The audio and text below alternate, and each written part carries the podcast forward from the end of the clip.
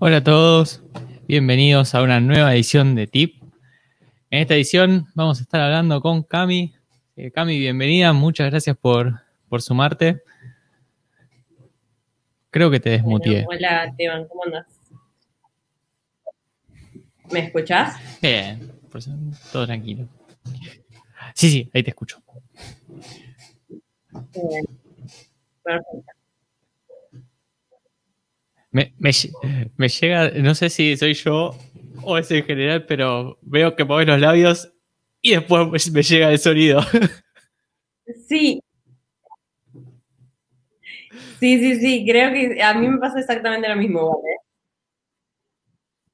Internet no nos quiere acompañar. Ah, bueno, me quedo, me quedo tranquilo. Vamos a. Exacto, vamos a estar con delay. ok. Bueno, para arrancar, em, me gustaría que nos cuentes un poquito de vos. Eh, en especial porque seguramente si me lo hubieses dicho antes, que ya no lo pregunto porque sé que algo me voy a olvidar. Y vos vas a contarlo mejor que yo. Así que contanos un, poquito de vos, eh, así para los que no te conocen, eh, como una pequeña intro. Bueno, eh, bueno, mi nombre es Camila, como ya dijo Teban, mis redes estoy como Camilungi, como me ven ahí en el nombrecito. Em, trabajo en IT Recruiting desde el 2015 más o menos. Em, vengo de un palo completamente diferente, estudié diseño gráfico, no, después si querés adentramos en esa historia. Em, y en un momento viré mi carrera porque estaba trabajando en lugares de diseño que no me gustaban, además, y terminé trabajando en recruiting eh, por una amiga que tenía, eh, que, hacía eso y un poco me fue la, mi coach de, de cómo arranqué. Y a partir de ahí empecé a trabajar en recruiting, después me empecé a meter más en el mundo de los eventos, eh, de tecnología principalmente por todos grupos de amigos que fui teniendo y gente que fui conociendo y demás. Así creo que te conocí a vos, así conocí a la mitad de las personas con las que me junto normalmente. Eh, y nada, y ahora eh, actualmente estoy trabajando, estoy en un rol más de, comunicaciones y employer branding, si querés llamarlo, en Leño Labs, que es una startup muy chiquita que mm, nada, hace relativamente, no hace ni un mes que, arranqué, eh, así que para algunos será una novedad. así que nada, estoy trabajando ahí en este momento. Sigo trabajando un poco en recruiting porque ponerle ahora tenemos muchas posiciones y estoy haciendo un poco de, de contactos a candidatos y estuve haciendo entrevistas esta semana también, pero nada, es como un poco, mi rol es como bastante amplio. Buenísimo. Em, como, como dijimos hoy, vamos a estar hablando de eventos y networking. Arranquemos con, en orden, ¿no? Empezamos por eventos. Eh, hoy en día, como está en el, banner del principio, muchos te conocen como la chica de los eventos. Eh, de hecho, creo que eh, apareciste en muchos lados así, pero lo que me gustaría que nos cuentes es cómo, cómo empezaste a meterte en el tema de los eventos. Contaste que, bueno, por, por amigos y demás, pero ¿cómo empezaste a meterte? ¿Cuál fue el primer evento por ahí en el que como te metiste eh, más, más del lado de la organización, porque o sea, no sos la chica de los eventos por, por ser eh, habitué y, participar, sino más por, por estar del lado de la organización. Eh, sí, de hecho me quedé pensando ahora que decimos la chica de los eventos, como que ahora lo estoy adoptando como branding personal. Eh, no sé quién fue la persona que la primera vez me dijo la chica de los eventos, así que si alguien se acuerda que me dijo así y yo no lo estoy reconociendo, se me puede hacer acordar. Eh, ¿Cómo arranqué? Bueno, cuando empecé a trabajar en, recruiting, eh, nada, tenía como algunos grupos de amigos que ya eran programadores entre ellos estaba Nico Isnardi, que fue una de las primeras personas que conocí que estaba como más involucrada en, comunidades en sí. Em, en ese momento también lo conocía a Ale Oviedo y Ale Oviedo empieza a organizar, eh, plantea organizar la NodeConf acá en Argentina por primera vez, esto fue en el 2016, sí. Em, y, ahí fue cuando, bueno, yo en ese momento todavía trabajaba, siempre seguí trabajando como freelance en diseño durante los primeros años que estaba en recruiting, ahora ya no, no sé cómo se abre Illustrator.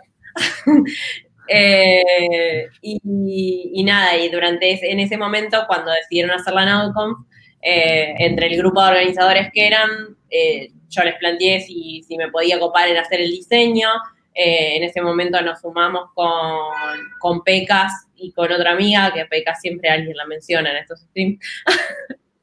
Eh, eh, si, alguien dice diseño, a Pecas la nombran. Claro, ¿viste? Es como la chica de los eventos. Pecas es la chica del diseño de, los eventos, del diseño de los eventos. Ahí está. Ahí está.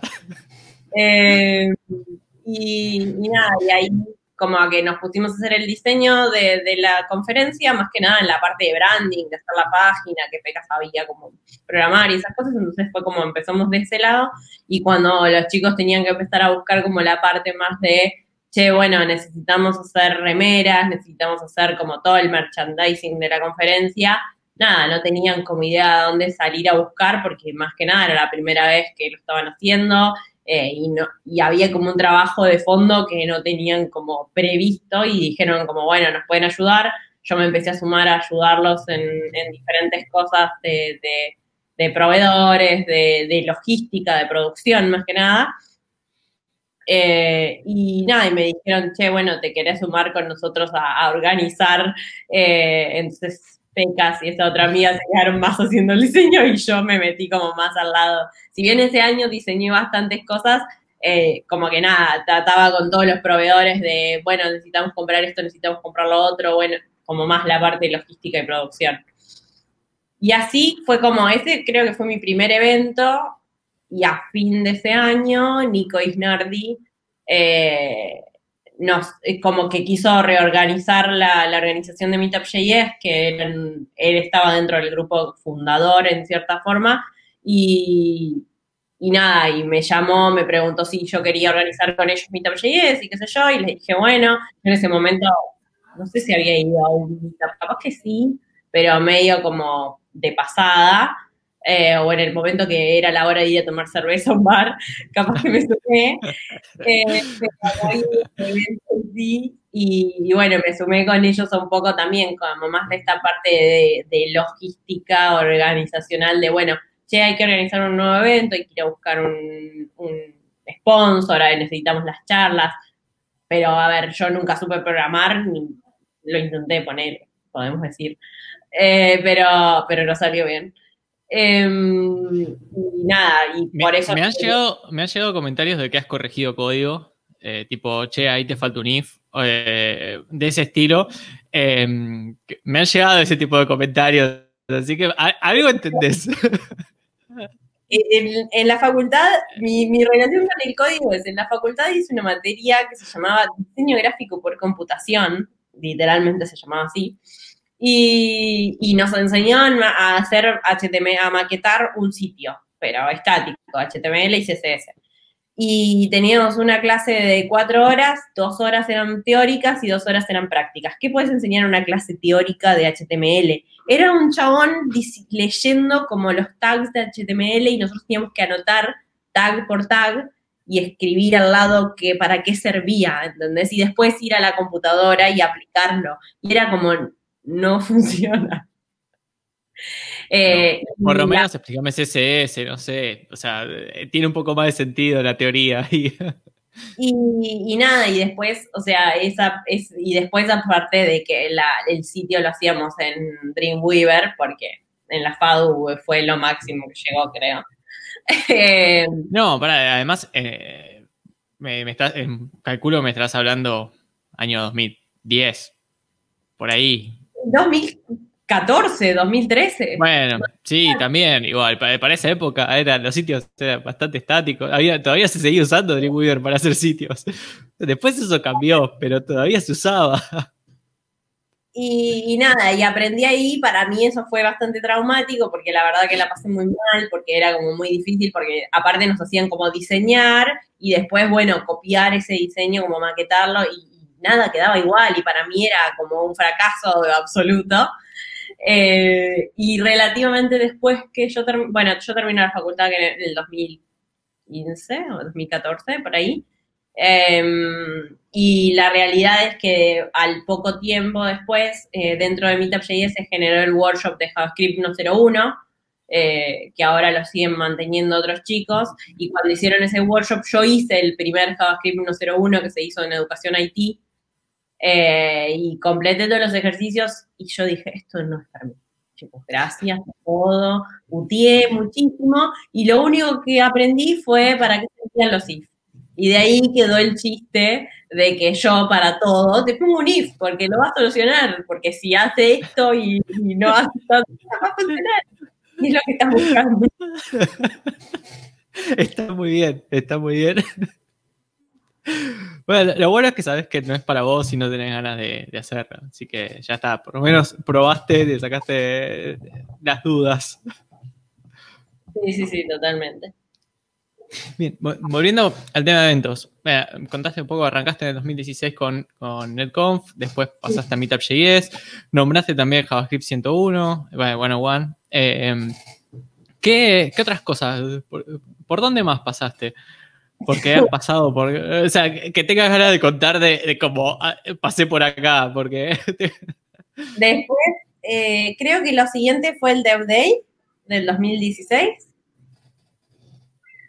eh, que también lo organizaba medio un poco Nico, estaba Nano Vázquez creo que también, y como que ahí en la unión fue como que me invitaron, cuando lo hicimos en la, en, la oficina de Microsoft, vos me parece que estaba... No, en ese no. Estuve en el siguiente. Claro. En ese estaba eh, Nico también. Nico Bello. Nico Bello. Sí, sí, puede ser. Eh, bueno, me metí ahí en el Dev Day.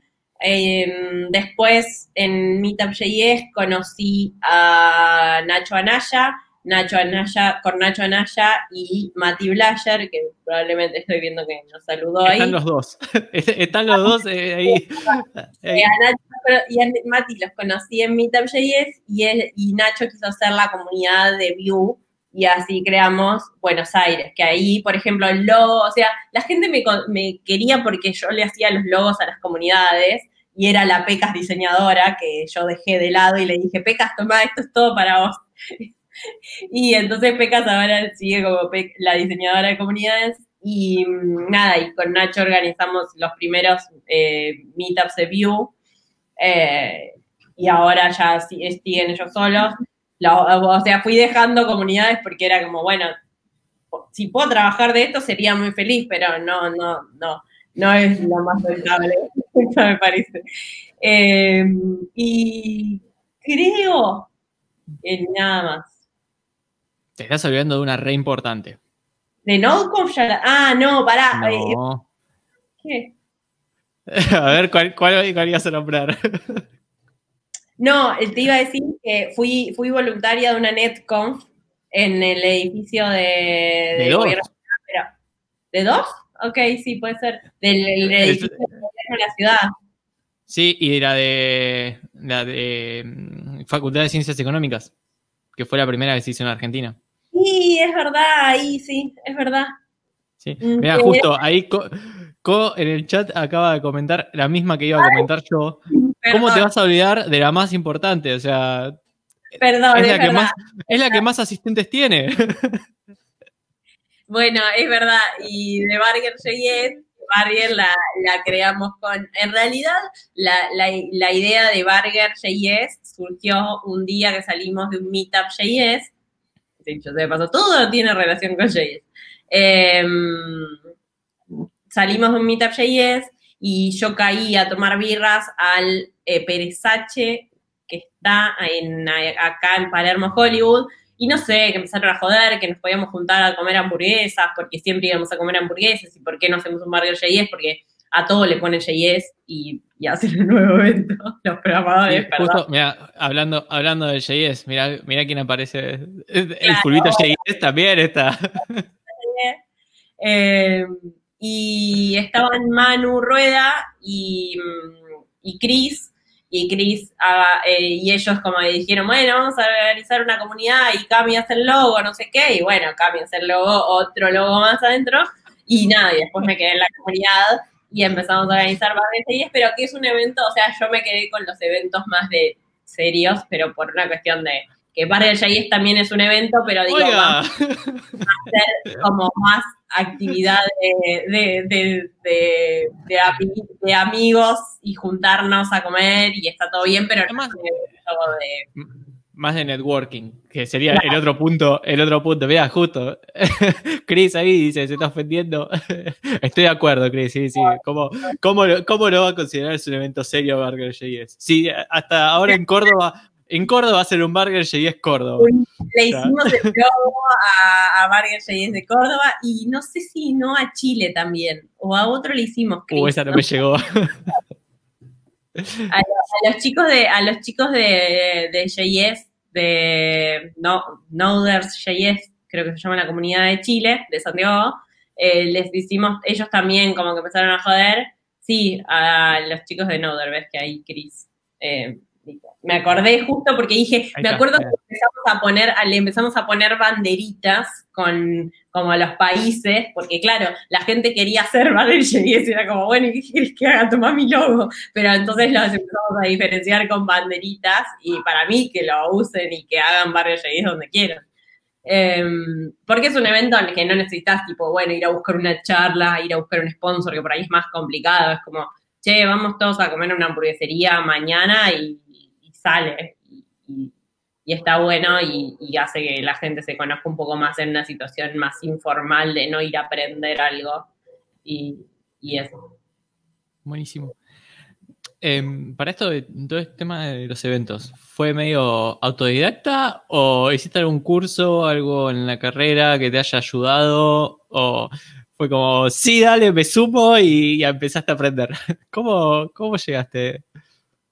En realidad, como que yo siempre digo, soy diseñadora, pero mientras estudiaba en la facultad, eh, durante como tres o cuatro años trabajé en una productora de eventos. Ahí está la clave. Eh, donde Ah, hacíamos, ¿ves, que, ¿Ves por qué son las chicas de los eventos? O sea, hacíamos eventos, para- eh, hacíamos eventos, de hecho, hacíamos festivales para gobierno de la ciudad, ese tipo de, de festivales que organiza el gobierno. Y, y nada, y, y en ese momento llegué ahí porque un amigo eh, trabajaba en la productora y un día no, mm, me invitó a ir a, una, a un ensayo de la obra que estaban por, por, por estrenar. Y nada, y estábamos ahí y medio que había gente trabajando, pero era como medio informal porque necesitaban más gente, que se yo. Y en un momento dijo, bueno, y el director de la obra dijo, bueno, ¿y Camila qué va a hacer? Yo como, yo vine acá a ver el ensayo, tipo, y quiero a mi casa, gracias. Y me dice, no, pero si querés, tipo, necesitamos a alguien que, que esté en la boletería, no sé qué. Y yo como, bueno, tipo, si me van a pagar, ¿por qué me va a ofender? Y nada, y arranqué el, como, como boletera en el teatro, en la primera vez que, que habían hecho una de las obras, eh, y trabajé en esa, y después eh, me ascendieron a ser productora y pasé como al backstage y hacía cosas con famosos, siguientes temporadas, obras y demás. Después, el, o sea, como el último tiempo que estuve en la productora, trabajaba, eh, o sea, terminé contratada como on-site en la productora y hacía, armaba eventos desde, desde cero, mm, festivales completos, y, y, a su vez les diseñaba los flyers, o sea, con una mano diseñaba y con la otra llamaba proveedores. Eh, era un trabajo de locos, estaba buenísimo y a mí me súper divertía, pero era, era trabajo de que sábados y domingos no existían porque los sábados y domingos nosotros teníamos función. Entonces, no, o sea, el viernes a la noche te acostabas tarde, pero te levantabas el sábado a las 12 del mediodía para irte a trabajar. Y, el, y el sábado a la noche te acostabas, era lo mismo, y el domingo te levantabas tarde, pero te ibas a trabajar de nuevo. Y el te, lunes entiendo, había que ir a trabajar. Entiendo, te entiendo completamente. Viví algo similar con la diferencia de que no era organizar eventos, sino que era un salón de fiestas infantiles. Pero eh, también, o sea, la, la, historia, cuando empezaste a contar la historia, me hiciste acordar mucho mi historia con el, con el salón. Eh, así Yo siempre digo que, que las, ahora que en, la, en los eventos está como que, que, está bueno que pongan guarderías para, para que los padres puedan ir con sus hijos y dejar, pero yo no quiero ser más la productora del evento, quiero ir a ser la, la, la niñera de la guardería y jugar ahí, tipo, no que 50 personas me llamen a la vez. Ay, sí, eh, eh, es difícil, porque encima los juegos para los chicos son re divertidos. claro, o sea, vos te, van a decir, no, que los chicos lloran, que los chicos gritan, pero no importa, nosotros los entendemos. sí, sí. Em, y toda, toda, esta experiencia, claramente sentís que te fue, fue de, gran ayuda para, para poder estar hoy en día haciendo todo esto, ¿no? Sí, y, y esto de volver a los eventos fue como tipo, che, quiero volver a los eventos y con la diferencia de que no tengo que estar todo el fin de semana despierta o, cómo fue que, decidiste, porque entre que dejaste la productora hasta que apareció la primera NodeConf, que como comentabas que participaste, habrán pasado cuánto tiempo? Mm, y 2000, un año y medio, ponerle dos años, dos años debe haber pasado. Fue, fue justo en el momento en el que, o sea, nosotros éramos una productora tercerizada del gobierno de la ciudad, fue en el momento que el Macri eh, se postula a presidente y cambia el gobierno y la ciudad queda como delegada, entonces como que en ese instante yo paso a trabajar en otro lado completamente diferente y ahí dejo la productora. Creo que fue en el 2015 esto, si no estoy confundida. Eh, y nada, ahí fue cuando ya no hubo más eventos y yo recién en el 2016 vuelvo a hacer un evento. Ponerle que ha sido mitad del 2014 que me fui a la productora, un año y medio, sí, más o menos. Y ese, lo que te llamó a meterte de vuelta fue ese bichito de, che, me gustaba lo que hacía, pero no me gustaba quedarme tarde el fin de semana. Y por ahí era diferente, porque era súper diferente el, evento, el evento que organizo ahora es súper, o sea, tiene un montón de similares de, esto de producción, pero es diferente el público, es diferente lo que hago, o sea, yo trabajaba en un teatro que era gratis, o sea, la gente se anotaba por internet y venían miles y miles y miles de personas y había que controlar eso y acá es como, bueno, es todo mucho más eh, civilizado en el sentido de que, nada, acá es como, bueno, estamos organizando este evento, este evento dura esto, de estos días, y si bien lo organizamos durante todo un año previo, nada, es diferente al, al hecho de, del esto que era un loop infinito, o sea, arrancaba la temporada y era tipo enero a marzo, directo todos los fines de semana. Yo perdía los veranos, o sea, los veranos los pasaba acá eh, aún no teniendo que ir a la facultad porque era como de semana trabajaba. Bien. Bien, metiéndonos más ya en lo que es la, parte de organización de eventos, claramente todos los eventos que estuviste comentando, eh, desde no, no, eh, en adelante, fueron todos metidos con Tech, justamente por eso, por eso estamos hablando de eso, de, este stream, que trato de meter cosas de Tech, lo que me gustaría que nos cuentes un poquito es, eh, supongamos que queremos empezar a organizar un evento. No me voy a meter en un evento al nivel de, de, NodeConf porque sé todo el trabajo que hay, por detrás y no es algo que podamos, no, sé, no nos alcanza el, rato que tenemos ahora para charlar, para poder, para poder tener en cuenta todas las cosas que hay que tener en cuenta para, un evento de esa magnitud o, tipo una, una, gran conferencia. Pero no sé, para alguien que, que, por ahí nos está escuchando y, quiere empezar un meetup, o sea, lo, que es una de las cosas más, más sencillas, ¿qué, qué, cosas deberíamos tener en cuenta? Cosas em, podría, tipo, che, mira, estas cosas son las primeras con las que te vas a chocar. Para mí hoy, hoy, hoy en día está como mucho más acomodada, o sea, como mucho más normalizada la situación de los meetups, pero qué sé yo, o sea, depende de la temática mucho, bueno, pensar cuánto contenido se puede generar a porque JavaScript, ponele, es infinito. Nosotros sabemos que JavaScript podemos hablar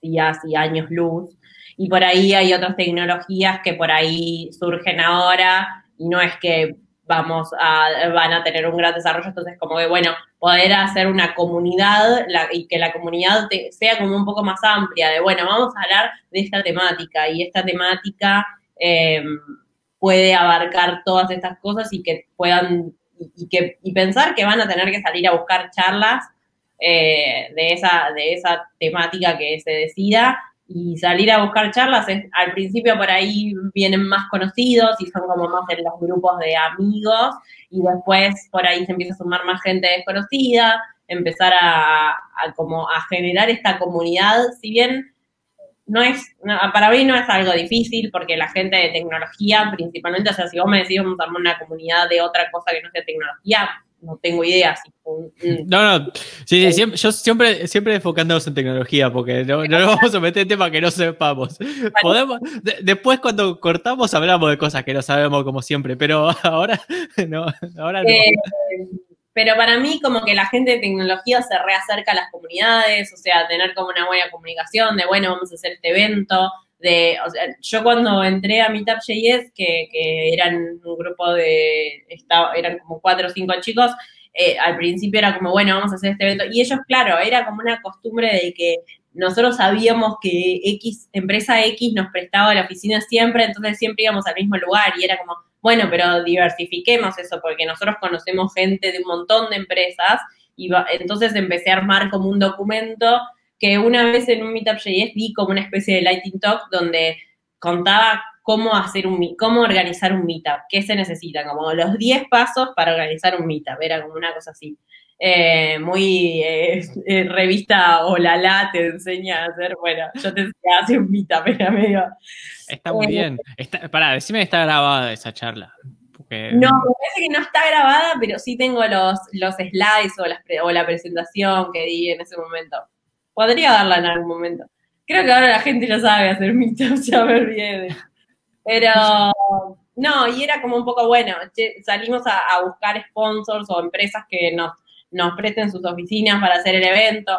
Esto, o sea, no es muy, difícil, digo, todos conocemos o sabemos, o, podemos buscar en las redes, en LinkedIn, en cualquier lado, quienes trabajan ahí y mandarle un mensajito diciéndole, che, bueno, mira, estoy organizando este evento, eh, tenemos que, queremos buscar un lugar para que lo sponsoree. Hoy por ahí en, día dejemos la pandemia de lado, pero si fuésemos a, las oficinas de las empresas, le mandas un mensaje a alguna de las personas que trabaja ahí, tanto en tecnología como en el equipo de recruiting o, recursos humanos, lo que sea, que son como la parte que organiza eh, dentro de la empresa. Em, mandarle un mensajito y para mí, como la mayoría de las empresas, se va a copar, o sea, y si no te van a decir, che, mirá, no, este mes no, o durante este año no, porque, no sé, no tenemos budget o lo que fuese, y, pero, pero téngannos en cuenta para el año que viene, eh, y como las empresas se copan con esas cosas, no, no le estás pidiendo, no sé, un millón de dólares para...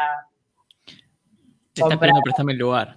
Claro, le estás pidiendo algo como súper simple que les da beneficio a ellos también, o sea, a las empresas se benefician de que la gente vaya ahí, porque si vos estás buscando trabajo y vas a una empresa y ves el espacio, cómo va a ser em, el lugar donde vas a trabajar, para mí es como que nada, digo, ah, sí, mira, acá me gustaría trabajar, aparte de que después me digas, el proyecto es interesante, las tecnologías son interesantes, bueno, después podemos adentrar en otras cosas, pero eh, como el espacio y la gente que está ahí, como que te demuestra un montón de cosas y hace que la empresa se vea bien y la comunidad tenga un espacio para que todos vayan, se junten y hablen cosas nerds que no entiendo.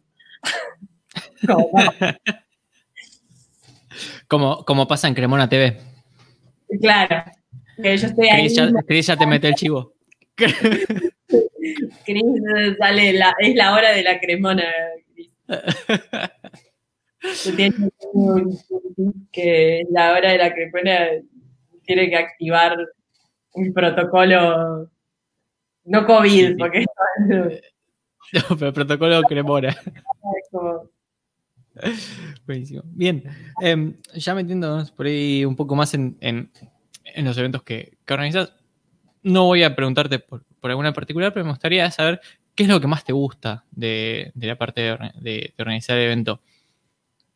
Ya sea momento previo, durante el evento, post evento, o sea, ¿qué, ¿cuáles son las cosas que más te gustan o, que digas, che, la verdad que esto es lo que más me gusta y por estos motivos son los que sigo organizando y metiéndome en, las organizaciones o colaboradora o, demás? Em, para mí, o sea, como de, no tengo como un momento por ahí preferido, pero sí me parece como que todo lo que aporta el evento, o sea, y la, y la voluntad que tienen las personas, o sea, también lo tengo yo, pero digo como dentro de la comunidad de, la, del mundo de tecnología principalmente, como la gente tiene una voluntad por participar y por hacer cosas para los eventos y por ir y por decir, ay, mira qué bueno que está esto, o che, voy a organizar una comunidad de esto, como toda la... No, la palabra no es voluntad, pero no me sale como una palabra más acorde a la situación, que la, la, la como la buena energía... Predisposición. claro, la predisposición un poco más, es un poco más acertada, la predisposición de la gente para hacer este tipo de cosas sin que nada le nadie le dé nada a cambio, o sea, y, que está libre el acceso del que quiera, o sea, no es que necesitamos, o sea, si bien, no sé, la NodeConf es una conferencia paga, en Argentina por ahí no sucede en otro tipo de conferencias de ese estilo, em, tanto la NodeConf como, el, como NetConf o, no sé si hay otra conferencia en sí así tan grande. Em, digo. Nerdearla. Nerdearla también. Eh, es verdad, se, me, se me borró y hoy estuve todo el día de nerdearla en el laburo. es por eso, hablaste mucho, hablaste mucho hoy, entonces ya fue como, no, no puedo nombrar. Nerdearla y ahora ya está, lo borré. Em, pero digo, como y, toda esa gente hace estos eventos por, por amor al arte, porque para poder seguir dando conocimiento y para mí es como súper valorable la situación de que la gente le gusta hacer esto para que el resto pueda aprender y para que ellos también puedan aprender o yo también pueda aprender. Y yo, que por ahí no soy del mundo de tecnología, es como, o sea, siempre dije el otro día en, en, el trabajo nuevo, encontré que parte de los chicos del equipo habían ido a NodeConf, a la primera NodeConf, y habían escrito un post y lo encontré de casualidad, habían, que habían escrito un post sobre la NoConf, y yo me sentí como la mamá orgullosa de, tipo, mirá lo que escribieron acerca de la conferencia que hice yo, y es como, tipo, porque yo no sé si las charlas están buenas, o sea, la gente dice que las charlas están buenas, pero para mí, que no entiendo nada, es como, lo divertido es como ver cómo la gente lo disfruta, y a mí me divierte, me, me disfruto de esa parte, de ver que la gente disfruta de este tipo de cosas, entonces me copa más hacerlo, aparte de que me gusta de por sí y yo puedo entender que hay gente que no, tipo, no entiende cómo yo vivo de, querer hacer estas cosas, y es como, bueno, está bien, tipo, te pueden gustar otras cosas, pero es como, me divierte, me divierte como la parte de hacerlo y que la gente lo disfrute de esa forma y diga, che, verá qué bueno que hicieron esto, o qué, o cómo la gente se, se hace amigos y se conoce en lugares, tipo, donde, nada, tipo, lo organicé yo y dije, ah, vengan todos acá y sucedió todo esto. Em, como esa es la parte que más me, gusta o me divierte. Sí, creo que también es, lo más gratificante, ¿no? Poder ver que te rompiste el lomo haciendo algo y la gente lo disfrutó y la pasó bien y no tenés muchas críticas y si hay, hay pocas, o sea, eso se vuelve gratificante.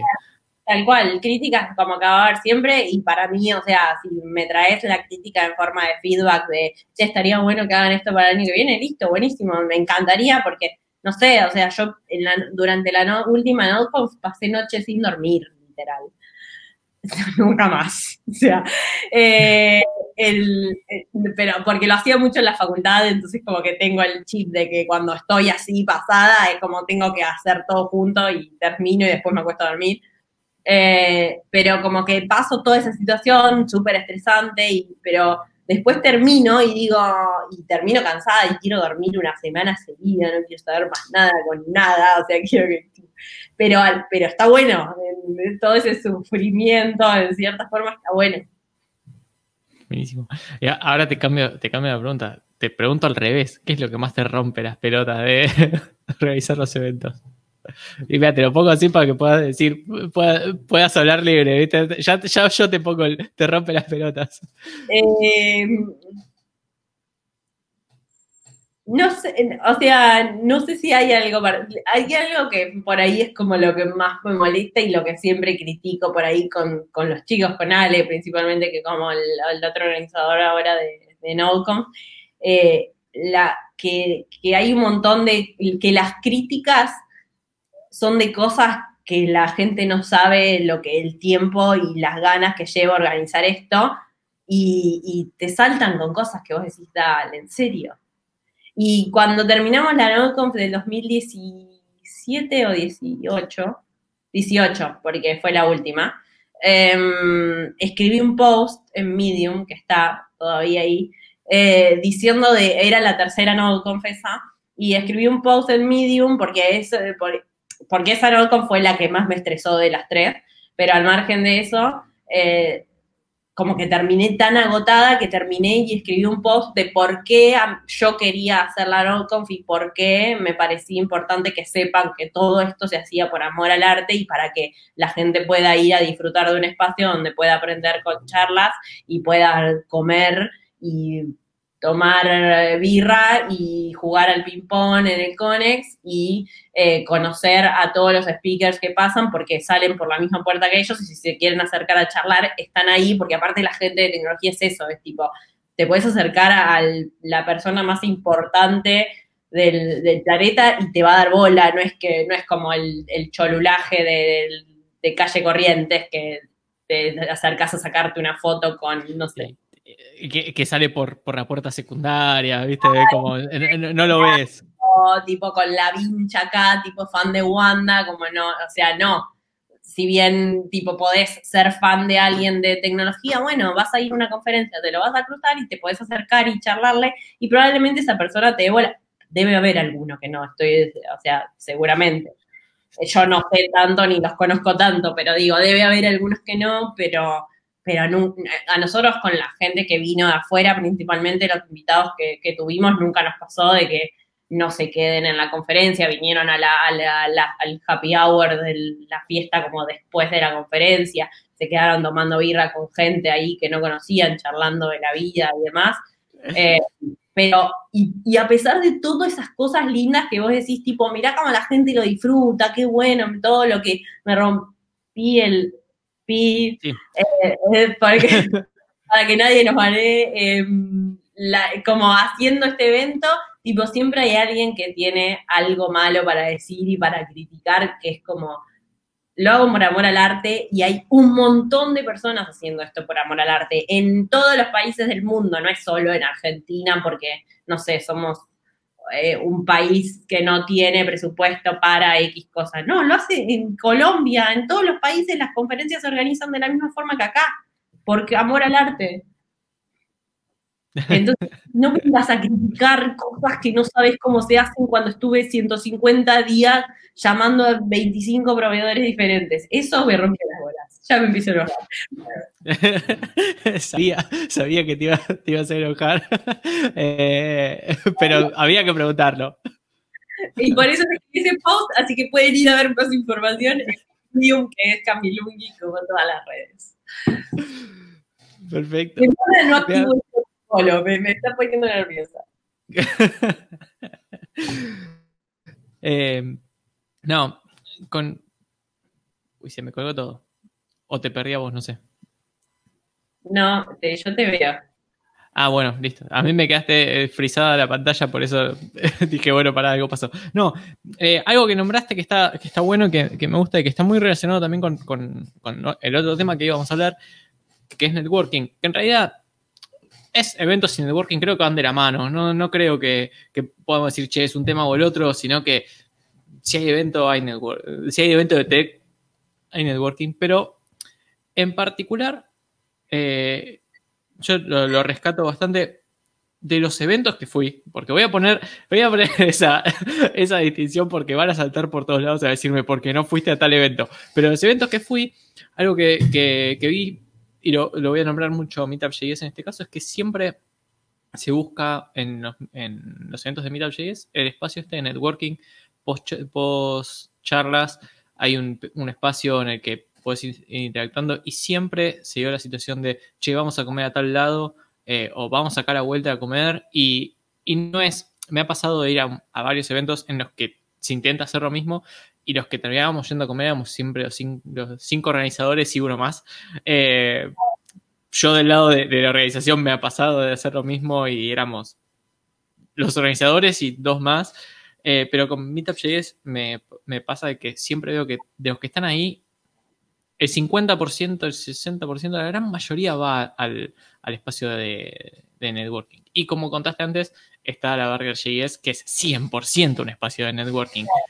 Em, pero con toda esta introducción te, te voy a una pregunta, no, solamente comentario, ¿no? Porque si no es como así, ah, bueno, buenísimo, ¿qué tiene que ver? No, eh, la, pregunta es, em, ¿cómo, ¿cómo sentís que que, mm, lograron llevar este espacio, eh, que pudieron ir formando este espacio, porque claramente nos surge un día para el otro, no fue en una meetup que dijeron vamos a comer y fueron todos. Fue como, seguramente fue como te comenté al principio, de que al principio eran los organizadores y dos o tres más, y después se fue sumando gente, pero quiero conocer tu percepción de cómo, cómo fue que se fue armando y cómo, y si sentís que hubo algo que, que hicieron eh, quisiste o quisieron para poder lograr estos espacios? Eh, cuando, yo, cuando yo llegué a Meetup.js, la verdad que ya había como un grupo bastante fuertemente humano en, que no es simplemente, bueno, vamos hoy a la charla, a aprender la charla de CSS, termino la charla de CSS, nos vamos a las casas y tipo por ahí eh, era como más informal, como bueno, venimos acá, de hecho era demasiado informal para mi gusto. Por eso yo les puse como un poco de reglas, de decir, vamos, los 10 pasos de cómo armar un meetup surgieron porque era un momento donde, tipo, ah, no, porque yo tengo, y de repente, en vez de dos charlas, había cinco en el evento porque nadie se había hablado con el resto de las personas. Y, y, y, era como, no, pero porque yo le había dicho a fulano que quería venir a dar una charla, y entonces eh, eh, bueno, pero me dijo que sí, al final no puede, y era como, chicos, bueno, organicémonos, tengamos un listado de charlas y, dónde vamos a, y qué charlas van a salir este mes, así no es una confusión después eh, para, pisarnos con la información. Em, entonces, lo que, lo que pasó, y por ahí me fui muy por las ramas otra vez, y, me fui de la pregunta y me lo olvidé, pero, ah, lo de la, networking. Entonces, em, la realidad es que nosotros íbamos a los eventos y, mucho pasaba que por ahí, no sé, llegábamos los organizadores, no sé qué, era como hola, siempre tratábamos de presentar uno diferente, tratamos y tratamos ahora también de que presente uno diferente de la organización, porque hace, cuando yo arranqué el Meetup JS éramos como seis ocho, ya no me acuerdo, éramos un montón de organizadores. Entonces, también lo copado era, en eso, en eso lo copado era que no necesitábamos el día del evento estar todos ahí, uno atrás del otro, porque éramos un montón de personas que no era necesario para todo eso. Em, la realidad es que yo fui siempre porque a mí me divertía ir y me parecía como copado ir a la situación, pero em, era como llegar y como, bueno, te presentaba una vez cada uno, entonces como que, bueno, siempre la gente que iba, si bien la gente, o sea, yo hay gente que conozco que la conozco de Meetup.js, no sé su nombre, o sea, hay veces que le digo a Chris, el chico ese que siempre viene al evento, que está así, ah, sí, me dice, no sé, eh, Carlos, ponele un nombre X, y yo como la cara, tipo, a Carlos lo vi 150 veces, pero nunca me voy a acordar el nombre, porque ya chicos, perdón, pero no me acuerdo el nombre de todos. Eh, entonces, y por ahí esto de dar a conocer las caras de las diferentes personas que organizaban era como que después, cuando termina el espacio y como agarramos una birra, ya con una birra en mano, la gente rompe un poco el hielo. Eh, y, entonces yo siempre, no sé, o Chris o el resto de los chicos también se han acercado a gente y como, hola, es la, siempre preguntamos como quién es la primera vez que viene, entonces después ya tenemos como ese ese conocimiento de que, bueno, cuando terminemos, tipo de esa persona, por ahí no está bueno que terminemos el evento y la persona diga chau porque no conozco a nadie, o sea, se va porque no conoce a nadie y por ahí no se tiene vergüenza porque se puede pasar. Em, yo porque hablo hasta por los codos, básicamente. Eh, pero entonces nos acercábamos a las personas y era como, che, es la primera vez que venís, ¿de dónde venís? ¿Qué estás haciendo? Hay, hay gente que vino a Meetup y es, que a mí me impresionaba porque hay gente que tiene vergüenza, pero hay otras personas que te decían, no, no sé, entré a meetup.com y encontré un meetup de JavaScript y como estaba haciendo un cursito, vine. Y yo, está buenísimo que lo hagas, pero como, como esa, esa cararrotez de ir a esos lugares, hay que hacerlo. O sea, Para, yo, yo, quiero, yo, quiero mandar en muere a una persona que, que, conocemos, hoy en día conocemos mucho, pero yo estuve presente y hablé con él el primer día que fue un Meetup JS, que principalmente, vea, justo ahí Chris lo, lo nombra Santi Rufino, pero yo le iba a nombrar a otra persona, a Juan Escolari. Ah, Todos conocemos a Juan Escolari. Y yo estuve en el meetup, en el primer meetup que fue Juan, que fue también, así como decís, hola, vi Lucia entré. Y de repente estábamos, estábamos charlando con Pato junto con Juan, y de repente eh, Juan, eh, ahora lo conocemos todos a Juancito. O sea, es como, eh, viste cómo, cómo va pasando. Sí, sí, sí. Bueno, sí, Sandy creo que empezó a seguir. Bueno, igual lo mismo que los chicos de, de Córdoba, em, creo que el que organiza el meetup de, de Barger, él es Ata, y no sé, Ata vio en Twitter que nosotros hacíamos el meetup de Barger JS y nos escribió un DM preguntándonos si él podía hacer el evento, cosa que me parece, sí, anda, los tipo, o sea, no es, no es propiedad nuestra porque, eh, o sea, nosotros también somos un poco... Eh, eh, nos miramos el ombligo todo el tiempo porque Capital Federal, el centro del planeta, eso te lo reconozco, pero yo fui a Córdoba dos o tres veces ya a un evento que organizan allá y la comunidad de Córdoba está buenísima. O sea, son tipo, es igual que acá, como vamos a los eventos y después vamos todos a tomar birra a un bar. Bueno, en Córdoba hacen exactamente lo mismo y los pies son muy copados. Y Santi llegó seguramente por Twitter, probablemente, y un día se tomó o sea, está bien, vino a Buenos Aires seguramente por otras cosas también, no digo que quiero decir que vino al meetup específicamente, pero arregló las fechas para venir a un meetup en Buenos Aires porque sigue la comunidad por, por el Slack y por Twitter. Y vino desde Córdoba, está bien que Córdoba tampoco es el fin del mundo, pero eh, se tomó un avión para venir hasta acá y venir a un meetup y nada, y se entró y dijo como, hola, yo soy Santi, está bien que ya lo teníamos porque siempre cosas demás. Eh, pero, pero la realidad es que eso también sucede en otros lados y cuando en, en NodeConf también pasa mucho de que viene mucha gente del interior, eh, de otras provincias aparte de Córdoba, y nada, y es como, che, mira qué bueno que hacen esto. Y entonces, por ahí, de hecho, hemos tratado de hacer eh, Meetup.js en la semana de la NodeConf para que la gente que viajaba tuviera la posibilidad como de, acercarse también a otro evento acá y no haya venido solo el fin de semana para eso. Em, em, pero para mí... Estaba fuerte Gin me parece. como Cremón activó el protocolo y ahora tengo Sí, sí. Eh, como, que está buena la parte esta de, bueno, de que los organizadores, si bien son organizadores de una comunidad, hagan parte del resto de la gente y el resto de la gente después si se siente como parte de eso, una comunidad es eso, es un, grupo de personas, bla, bla, bla, em, y se siente parte de venir a dar charlas a tu evento, va a querer que el evento vaya a sponsorearse en la empresa donde trabajan o si tiene una empresa esa persona porque, no sé, fue, eh, es, es entrepreneur y tiene una empresa y tiene una oficina que prestarte, te la va a prestar. Eh, entonces, por todas esas cosas para mí eh, suman un montón y la comunidad de es, yo creo que es un grupo humano muy divertido y copado, que por ahí es como ya está súper crecido y demás, hay un montón de gente conocida como Juan Escolari, eh, y Santi y otras personas que vienen siempre y es como, hola, sí, ¿cómo andás? O sea, no nos vemos nunca la vida, pero en Meetup.js nos vemos todos los meses. Eh, no es que son mis mejores amigos, pero conocí un montón de gente que la tengo en Meetup.js y siempre, tipo, conseguimos contactos de esa manera. Sí, yo, tengo una lista de personas que conozco así, más allá de que después también metimos, eh, esta fulbito en el medio, bueno, ahora cuarentena bloquea un montón de cosas. Eh, también tenemos un entrepreneur eh, en el cual quizás cuando se levante la cuarentena tenemos un lugar para ir a hacer meetups.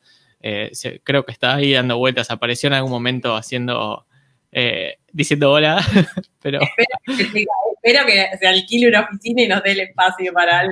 Sí, sí, tiene, que hacerse conocido. Eh. El empresario Vamos a dejarlo como el hombre X. Si él quiere avisar quién es, eh, le voy a poner en pantalla su comentario, pero lo dejamos como el hombre X. Eh, pero sí, está, está, está bueno. Em, lo otro que, que, iba a decir, esto, esto surgió mucho con, respecto a lo que es los meetups, pero con respecto a lo que es NodeConf, eh, buscan también eh, cuando empiezan a organizar eventos y demás, creo que tengo, sea, la respuesta, pero la tengo que, preguntar igual. Eh, buscan así como buscar, como encontrar ese espacio de networking, tipo, che, más allá de, no, no al mismo nivel que Meetup, claramente son 700 personas, no puedo decir quién es la primera vez que viene en, el medio del escenario por ver a las personas y encontrarlas en el pasillo. Eh, eso, ahí, ahí es más difícil, o sea, no es que son lo mismo de siempre. Si te acordás de ese episodio, no, después la cuento, Dale. Eh, si, no, si no, es como buscar eh, que exista ese espacio para que, que haya networking. Eh, y si lo buscan, es cómo. Ok.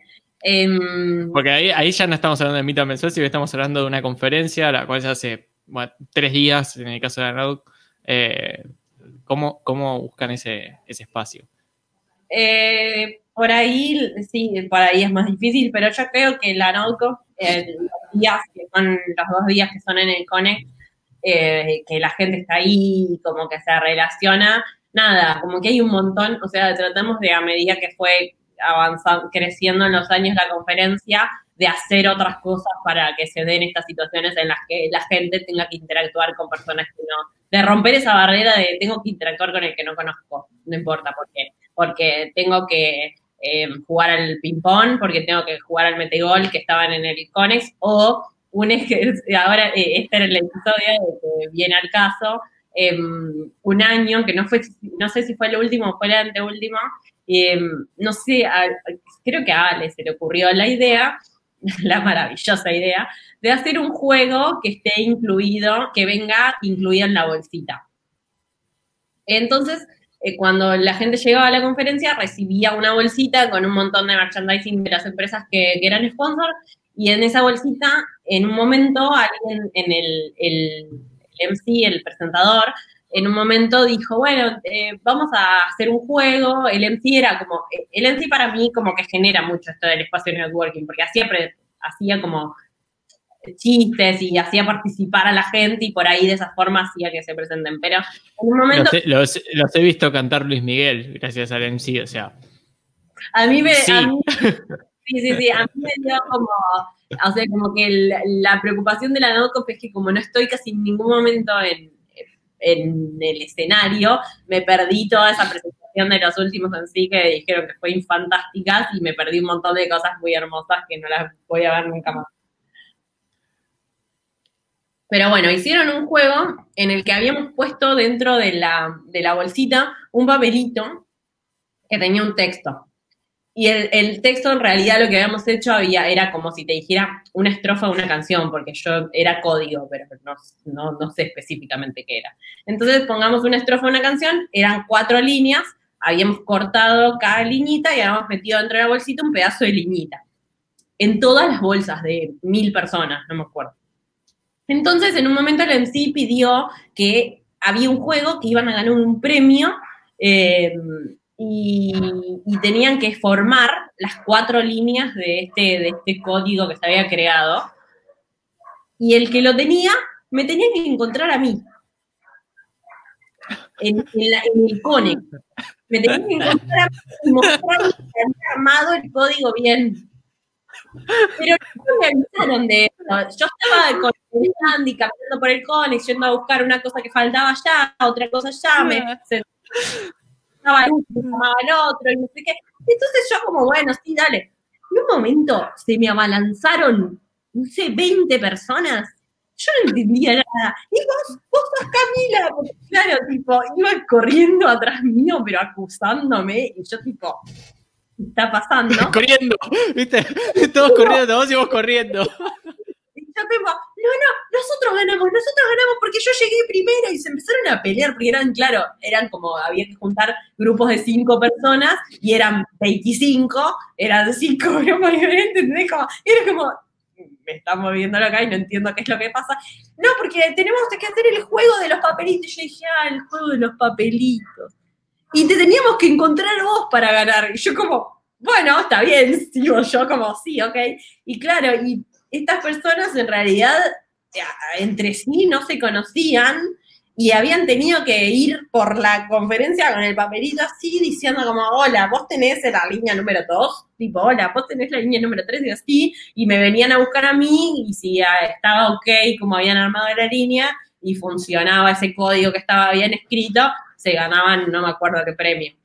Em, y, como que eso, por ejemplo, hizo que la gente interactúe entre sí, se conozca con otras personas y, demás. Y también, no sé, hubo un montón de gente, o sea, el, networking también se da con la gente que en, en la LoadConf va a interactuar en los sponsors, con, los stands de los sponsors y conoce otras empresas y si están buscando trabajo o, o, no, pero posiblemente les interese una empresa, tienen la posibilidad de como tener ahí información mucho más de primera mano tal vez pueden escuchar una charla de esa empresa y de qué es lo que hacen, y por ahí trae un poco más de, esa parte, pero creo que esa actividad de, networking, de hacer juntar papelitos eh, como una oración, una estrofa a, a un grupo de gente, fue muy divertida y estuvo bueno porque creo que la gente se, se redivirtió. Creo que fue en la última, no me acuerdo bien.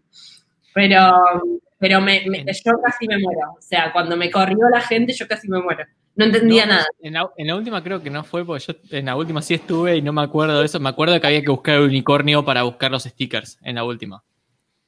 Así. Que era. bueno, pero surgían estas cosas y para mí son las cosas las que las hace el MC porque por ahí es el que más retiene la atención de, todas las personas juntas, porque ahí no es un, un meetup que van, no sé, 50, 60 personas, sino es una conferencia que hay 600 personas, 700 escuchándote y como que tenés que retener y por ahí todas estas actividades de hacer participar a la gente, que por ahí es más, no sé, o sea, me suena más a un circo, ¿entendés? Como que te hacen subir y te hacen participar de algo y como está bueno porque mal que mal la gente se va a llevar un premio y, se divierte con esas cosas y de hecho conoce otras, otras, otras personas gracias a este tipo de juegos. Pero bueno, los habían mandado a buscar a mí y casi me muero. Eh, eh, además, la parte que, que esa también anecdótica es, te mandaron a buscarte vos porque es imposible encontrarte en la no o sea, estás, o sea, literalmente, yo el año que estuve, fui a una sola y estuve como colaborador y era, necesita, preguntar a Camila tal cosa y era como, ¿a dónde mierda está Camila? Y yo sabía dónde estaba, todo era como, date vuelta por todos lados para encontrarte. Eh, así que esa también es diga. Mira, esto lo vas a entender vos seguramente, pero acá están preguntando que cuente cuando el papelito decía que se tenía que caer. Em, si, es, muy complicado, la salteamos y hacemos de no, no, que pasó. La anécdota de la escalera, eh, mucha gente. Yo creo que la chica de los eventos viene desde este lado, me parece. O sea, no, no recuerdo quién fue la primera vez que la, primera persona que me dijo eso, pero en la primera NodeConf, eh, nada, nosotros eh, éramos juniors en organizar eventos, ¿entendés? Y salieron del, del auditorio por la puerta de arriba a la, antesala donde estaban los sponsors. La, la primera NodeConf no hubo el, piso abajo.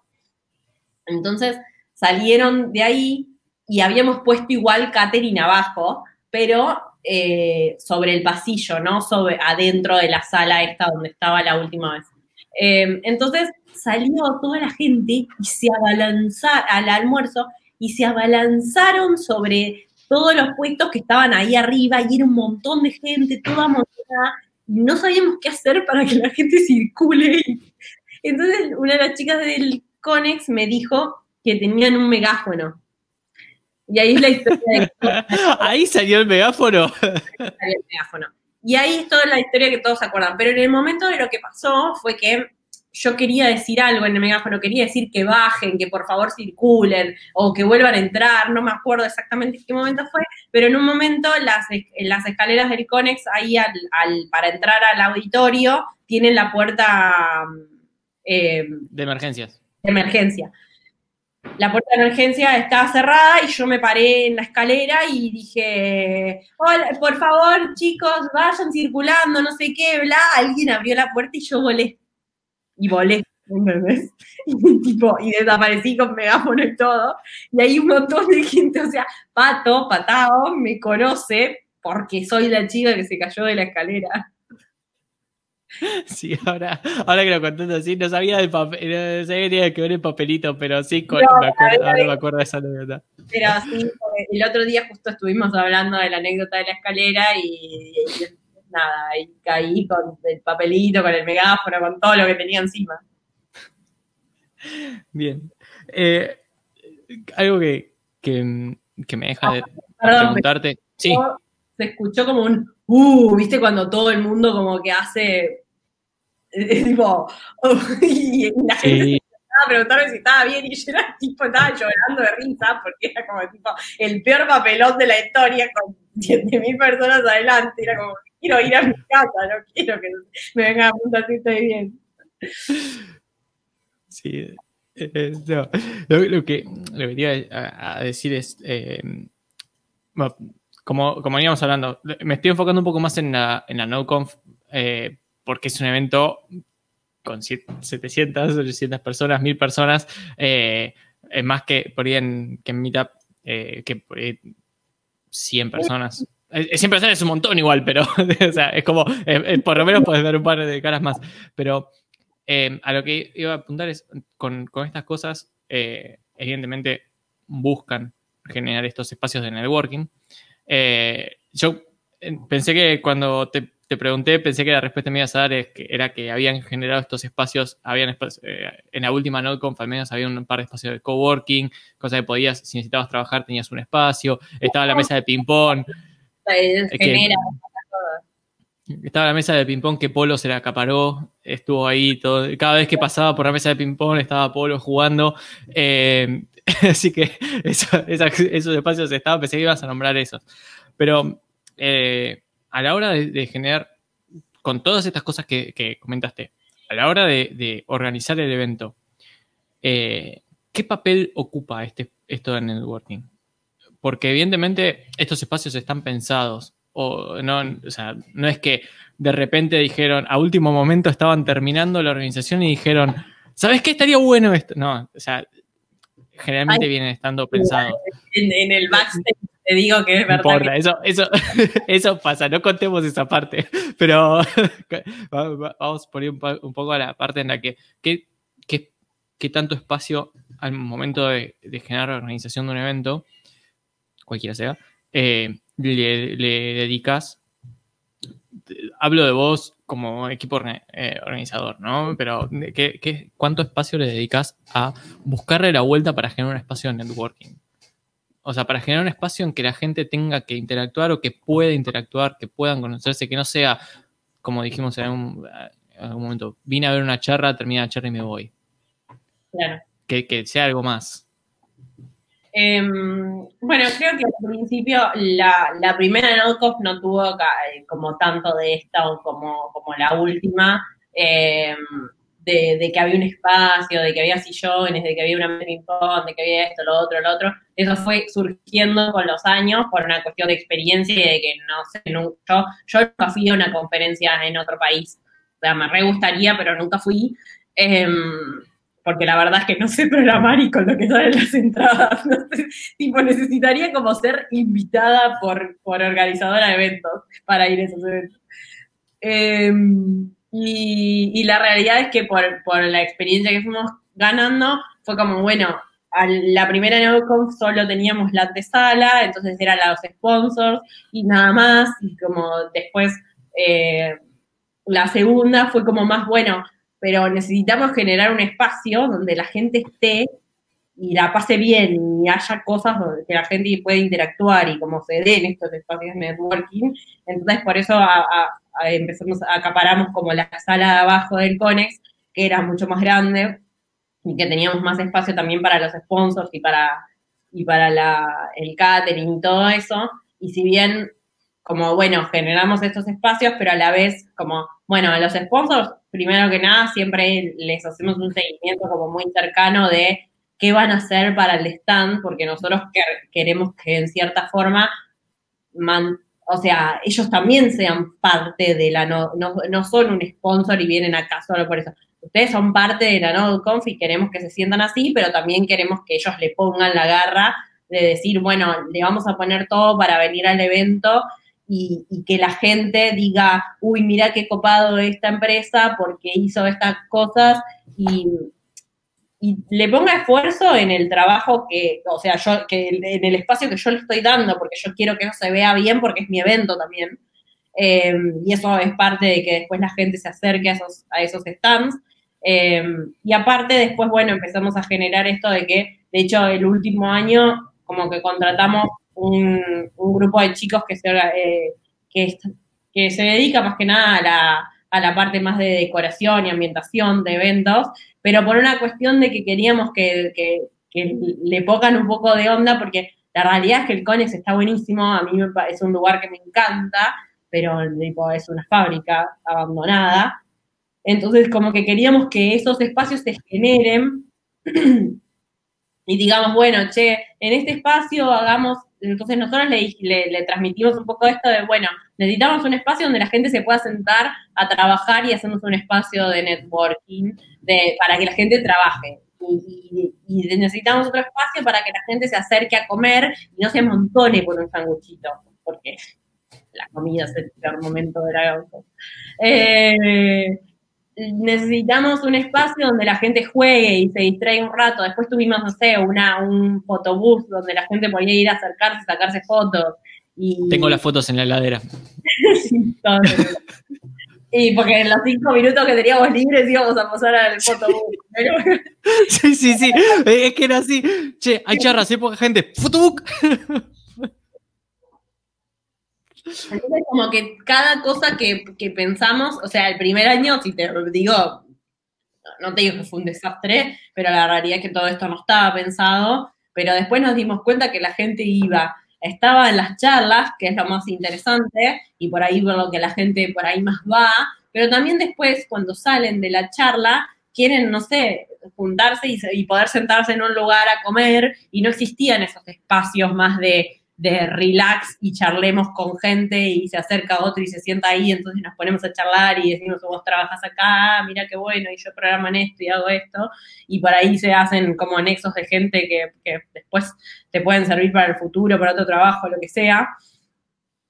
Eh, y empezamos a pensar más la, la como desde una experiencia de, bueno, voy a esto y hay un montón de cosas que suceden ahí adentro, no, voy acá y entro a una charla y termino la charla y me voy, lo mismo, o voy a comer eh, y nada más. Es como, bueno, hacemos todo esto. De hecho, la NONCONF de este año eh, tuvo fecha y tuvo comienzo de organización y hay un montón de cosas recopadas. Eh, Vamos a tener que esperar el año que viene. Eh, sí, bueno, tenemos las ideas para el año que viene, pues claro. Pero bueno, la idea también era un poco generar un, improvement de lo que fue el último año, que fue el 2018, de esto, de bueno, ese año, el 2018, fue un poco medio que lo agarramos a, tarde a la situación de querer organizar estos espacios para que la gente interactúe. Y, si bien estuvo buenísimo, eh, lo agarramos tarde porque nosotros siempre queremos más, porque te, agarras un loop en el que no puedes parar. Eh, y entonces como que este año, de hecho habíamos arrancado en enero, febrero, em, enero te diría yo, eh, habíamos arrancado em, a organizar y ya habíamos hablado con un montón de gente y éramos como un grupo más de, bueno, el grupo que hace esto, el grupo que hace esto otro y el grupo que hace esto otro, cosa de poder empezar a dividir, porque a mí me pasaba mucho que yo estaba en todo. O sea, che, Cami, ¿quién es la persona que reserva el hotel del speaker? Camila sabe. ¿Quién es? Camila sabe. Y Camila sabía todo siempre, pero yo sé que tengo un problema de workaholismo y, y, tengo en mi cerebro un montón de información innecesaria, eh, o, no, pero digo, em, lo que sucedía era como, entonces dijimos, bueno, para no generar esta situación de que yo en 2018 terminé muy quemada, eh, bueno, vamos a organizar como diferentes equipos organizadores de esto. Entonces, ponele, Pecas iba a diseñar, pero también, no sé, fulano lo iba a ayudar con la parte de, merchandising y Pecas solo se iba a encargar de la parte más digital, por decirlo de alguna forma. Eh, como muchas veces hizo la parte de comunicación, entonces también como generar una estrategia de, bueno, vamos a postear todo esto, vamos a hacer, y, y tener un poco más de orden, que te lo va dando los años de experiencia de organizar este tipo de eventos, no es que yo soy experta, pero yo ahora no quiero hacer la NotConf del 2016, en el 2021 no quiero hacer la del 2016, quiero hacer la del 2021, que es mejor que la del 2018. Em, y la del 2020 fallida. bueno, pandemia, o sea, pasaron cosas. Eh, nosotros tuvimos que suspender de Age of Mobile también, así que venimos con un impulso muy grande el año pasado, pero tuvimos que suspender todo. Eh, algo que me quedó en la, en materia que comentaste de que como no programás, no podés ir a conferencias internacionales y demás, tengo dos casos, ¿sí? De personas de que, de que son speakers, que fueron con sus parejas a la conferencia. Yo soy una. Eh, eh, eh, fuimos a Uruguay, pero está bien, no importa, es internacional, es de afuera, es internacional. Yo fui a las, a Conf no, yo era speaker de. De la NetConf. Sí, está bien. Speaker de la ah. NetConf, entonces, entonces fuimos para allá. Y que está eh, dando vueltas por el chat, también está Mati. Eh, Mati año pasado fue con, con Moon para Cancún. yo también estaba allá. yo también fui, a la, Yo era speaker. Trabajar acá en casa un par de tiempo. ¿Viste? Entonces es como podés llegar a ir eh, sin, ser speaker. Eh, además, son las chicas de los eventos, o sea, che, soy la chica de los eventos, quiero ir, punto. Eh, yo, me pago el viaje, pero dame la entrada, porque a veces la entrada sale lo mismo que el viaje. Qué mal.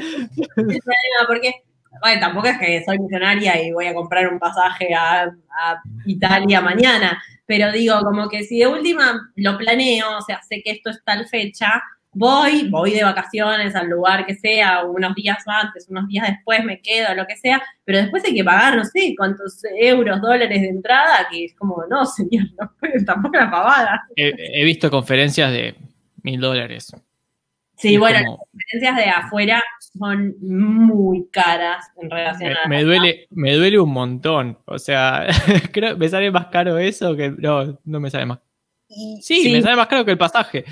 ¿Qué pasaje y de vuelta? Sí. Em, bueno, Ale, que tiene un montón de experiencia yendo a conferencias afuera, también mucho más que, nadie, creo, y, trae un montón de, esa experiencia que está buena para, saber qué hacer acá también y dentro de lo que nosotros podemos hacer, eh, poder como tener un poco de, esa experiencia afuera está buenísimo, pero también pasa mucho que Ale me cuenta un montón de cosas en experiencias que tienen conferencias afuera que, nosotros en la NOCOM somos mejores, no por creérmela, pero digo como en conferencias de acá, ni siquiera solo en la NOCOM, eh, hacemos cosas que son como, bueno, la entrada sale esta guita y por ahí es bastante para una persona eh, de Argentina que por ahí tiene una familia, alquila, lo que fuese. Em, y, pero en relación a, a lo que salen las de afuera y lo que son no en el contenido, sino en lo que es la experiencia en general, es muy diferente la de acá. Perfecto. Uh, espera que estoy leyendo justo. Ah, oh, esta me gusta. Eh, mira, la voy a poner en pantalla a ver si se ve completa. Mira, dice, al momento de organizar eventos grandes, de 100 a 150 personas, yo te lo sumo, porque en realidad eh, eh, eventos grandes, para mí termina siendo la low eh, pero eh, vamos con eventos grandes. ¿Cómo hacen con la gestión de gastos, con sponsors, empresas? tienen, ah, mira, consideran un contador. ¿cómo, ¿cómo, hacen ese, ese, tipo de cosas? Es un, es un es, un lugar de que no querés entrar. No, sí, no, no, no, hagan, no hagan eventos, chicos. La verdad que está buenísimo, pero no lo hagan. Eh, la realidad es que el primer año de la NOCON, eh, no sé si fue más complicado, pero mm, nada, le fuimos a empezar, los, los, chicos principalmente, porque yo contacto con sponsors el primer año no tuve, pero los chicos fueron contactando empresas de la misma manera que las contactamos para meetups. Tipo, hola, estamos haciendo esto. Y, también por ahí que ya te conocen del meetup, de que vos fuiste a la empresa por el meetup X, es como, ah, bueno, ¿sabes qué? Soy yo y estoy haciendo una conferencia. Eh, y sí, buscamos sponsors de esa forma, o sea, tenemos una especie de brochure que mandamos a cada una de las empresas con las diferentes propuestas de sponsors. Creo que la mayoría de los eventos, o sea, yo trabajando en empresa también participo de eventos por fuera y la mayoría de los eventos tiene un brochure de, sponsors que te dicen, bueno, la categoría, Gold, no sé qué, todas las categorías, el precio y lo que incluye cada una. Salimos a buscar sponsors de esa manera. La primera, la primera vez por ahí puede ser más difícil, no te digo que no, por una cuestión de que sos un NN y le estás pidiendo no sé cuánta plata a cualquier empresa, por más que sea Mercado Libre y me digas que la tiene, puede no dártela porque no sabe quién sos, pero bueno, también es cuestión de generar la confianza de que, bueno, haces estos eventos y, el compromiso que vos tenés con ese evento y lo que buscas generar y lo que le buscas dar a ese sponsor a cambio de que ellos te den plata para hacer tu evento. Em, y con esa plata de, la, de los sponsors, más que nada, hacemos casi todo. Eh, y la plata de las entradas, la, la eh, tiene entrada también, eh, así que la plata de las entradas y de los sponsors es la, la, plata que se usa para todo el evento. Em, estoy siguiendo como la, pregunta para ver qué decía. Y después preguntan el tema de cómo manejan los gastos, si es contador o, cómo hace el control de gastos. Tuvimos un contador em, en el 2018, después ahora tenemos otro contador nuevo, eh, pero por una cuestión de que en el lo que habíamos hecho para este año, que no sé cuánto mi socio deja que yo hable de esto, es que tenemos una empresa y creamos una, una sociedad para hacerla no bajo nuestro nombre, porque antes la teníamos que hacer de otra manera. Y creamos una sociedad y tenemos un contador y ahora somos empresarios. de mi socio es Alejandro. Entonces eh, saludó hace un rato. Sí, sí, estaba escuchando, sí, sí. Em, me hiciste acordar cuando dijiste lo de, bueno, de que se organizan los meetups y demás, eh, cuando hicimos Dev Days en el año, en el del 2018, cuando llamaba a los sponsors, me sentía Troy, Troy McClure.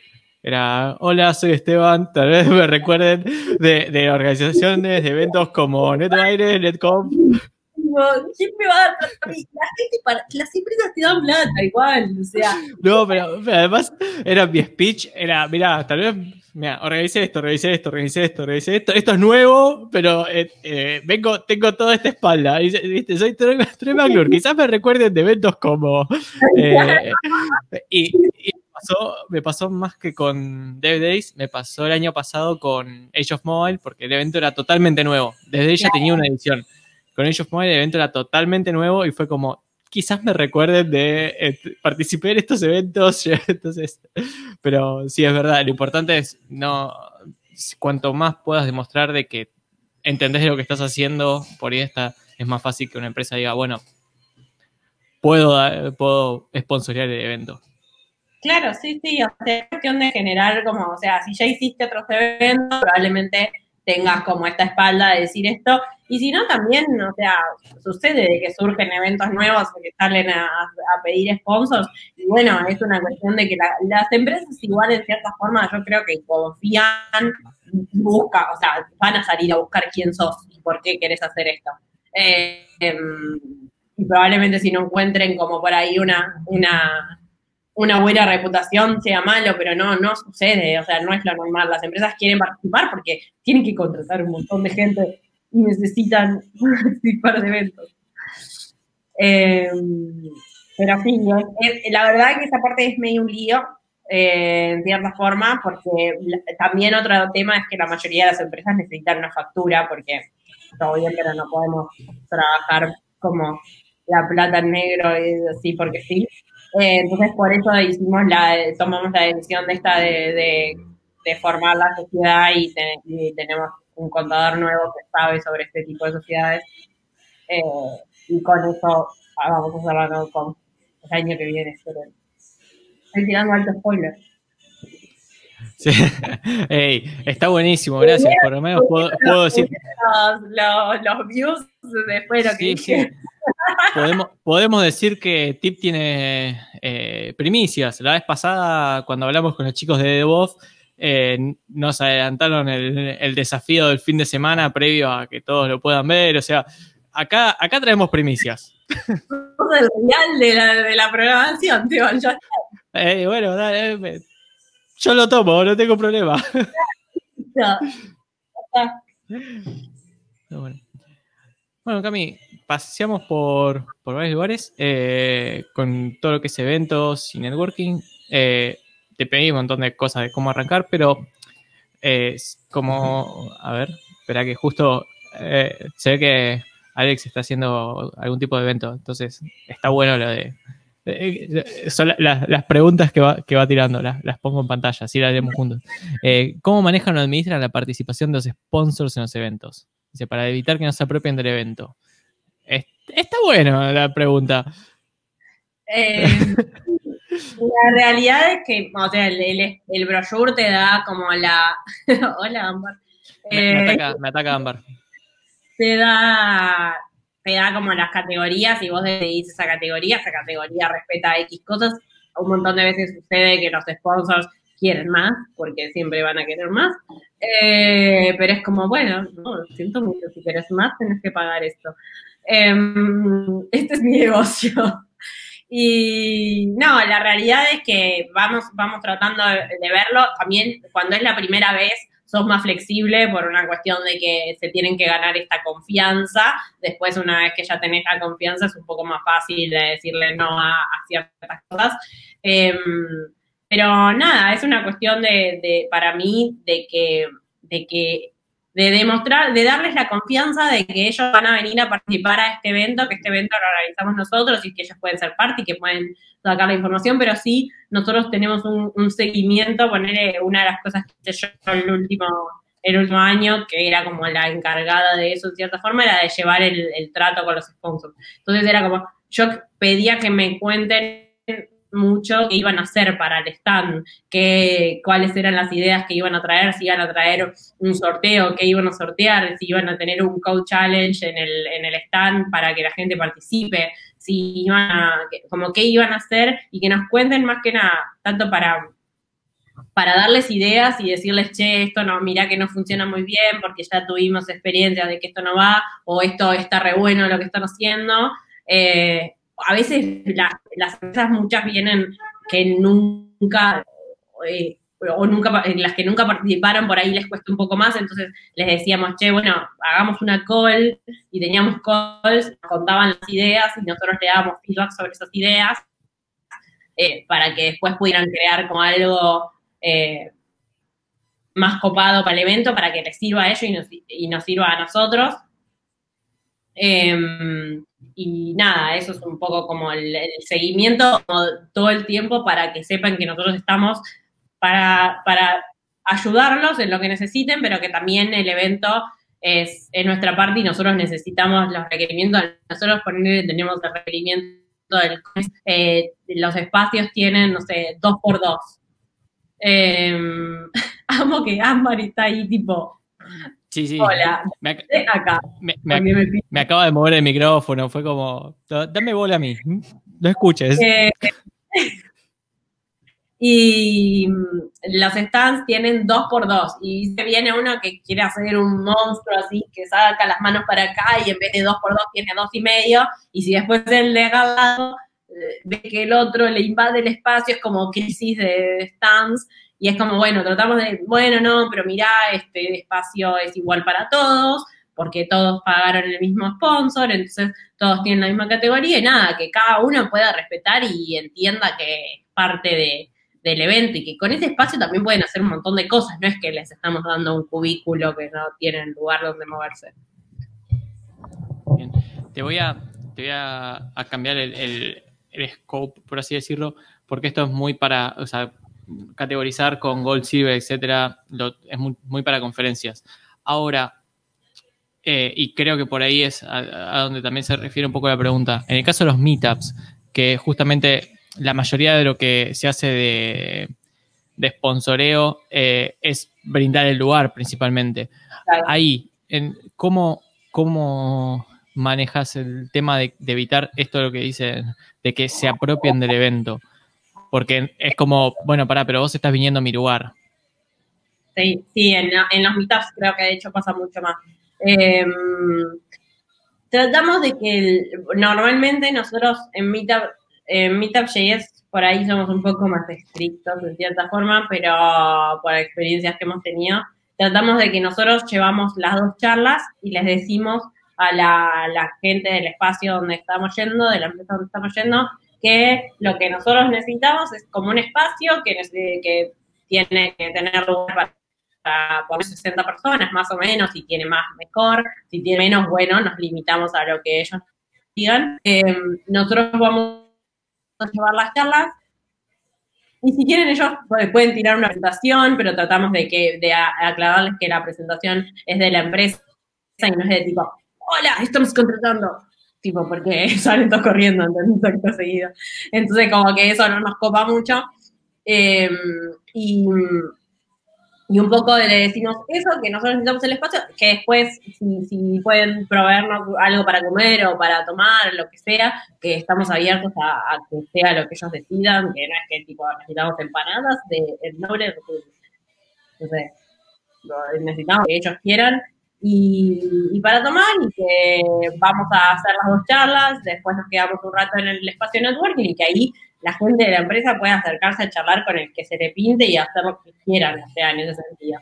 Em, pero en siempre como que les mandamos un mail eh, con los, lo, que nosotros requerimos y si ellos tienen un pero, un porqué o tal cosa, vamos, vamos como iterando en el momento, pero tratamos de mantener como eso, de que a veces ha, pasado que alguna charla es de, alguien de la empresa, pero tratamos de chequear que la charla, ponerle sea sobre algo técnico eh, o sobre algo que haya aprendido la persona que va a dar la charla y no una charla de venta de productos o servicios.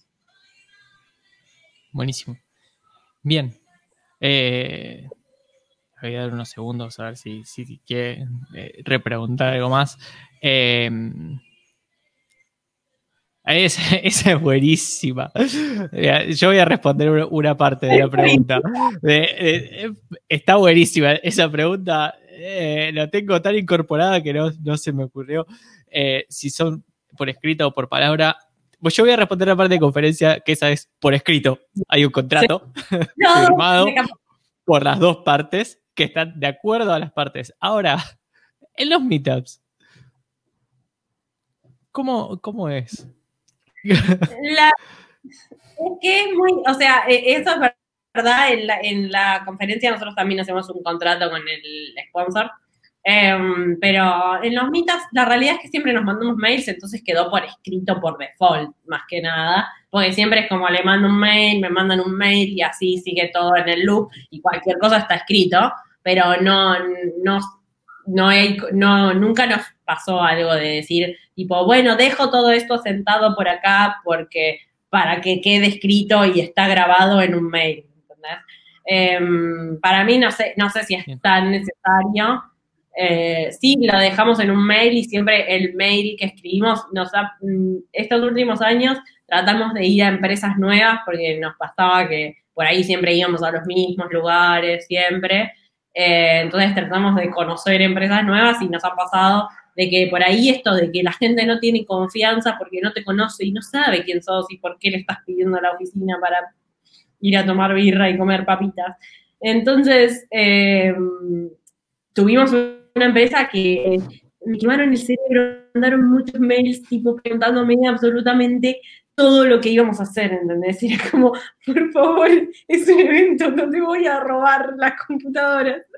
Eh, y me acuerdo que llegó un momento donde, tipo, dije, no puede estar pasando esto. Y fue como que después, cuando, o sea, le explicábamos y era como, cada mail era una pregunta diferente. Y era como, bueno, no, y hacemos esto, a las 7 llegamos, le mandé el schedule, tipo, 7 y cuarto más o menos, cuando la gente ya se sentó, arrancamos, no sé qué, las 7 y media, la charla media hora, el QA, la, otra charla, el, el Kahoot, los premios, no sé qué, lo esto, lo otro, las donaciones, que la gente que va a ir a por las donaciones, y todo esto, bueno, le explicábamos todo, y después de que fuimos a ese, ese y dijo, ay no, ¿cuándo van a venir de nuevo? Estuvo re bueno, esto como tipo de verdad. O sea, el resultado fue la, la, única condición es que no me preguntes todo de vuelta. Igual, igual eh, la persona me reconoció eh, que tipo que, que, me había quemado el cerebro, que literalmente me dijo, perdóname, que te mandé un montón de mails y que te pregunté un montón de cosas. Que no, no, todo bien. Le digo, lo que pasa es que yo te había explicado más o menos, habíamos hecho una call donde habíamos hablado del evento. Era como, ya está, tanta más cosas que.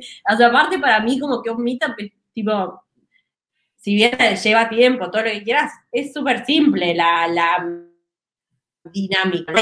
Entiendo que hay empresas que no lo hacen y que por eso tienen esas desconfianzas.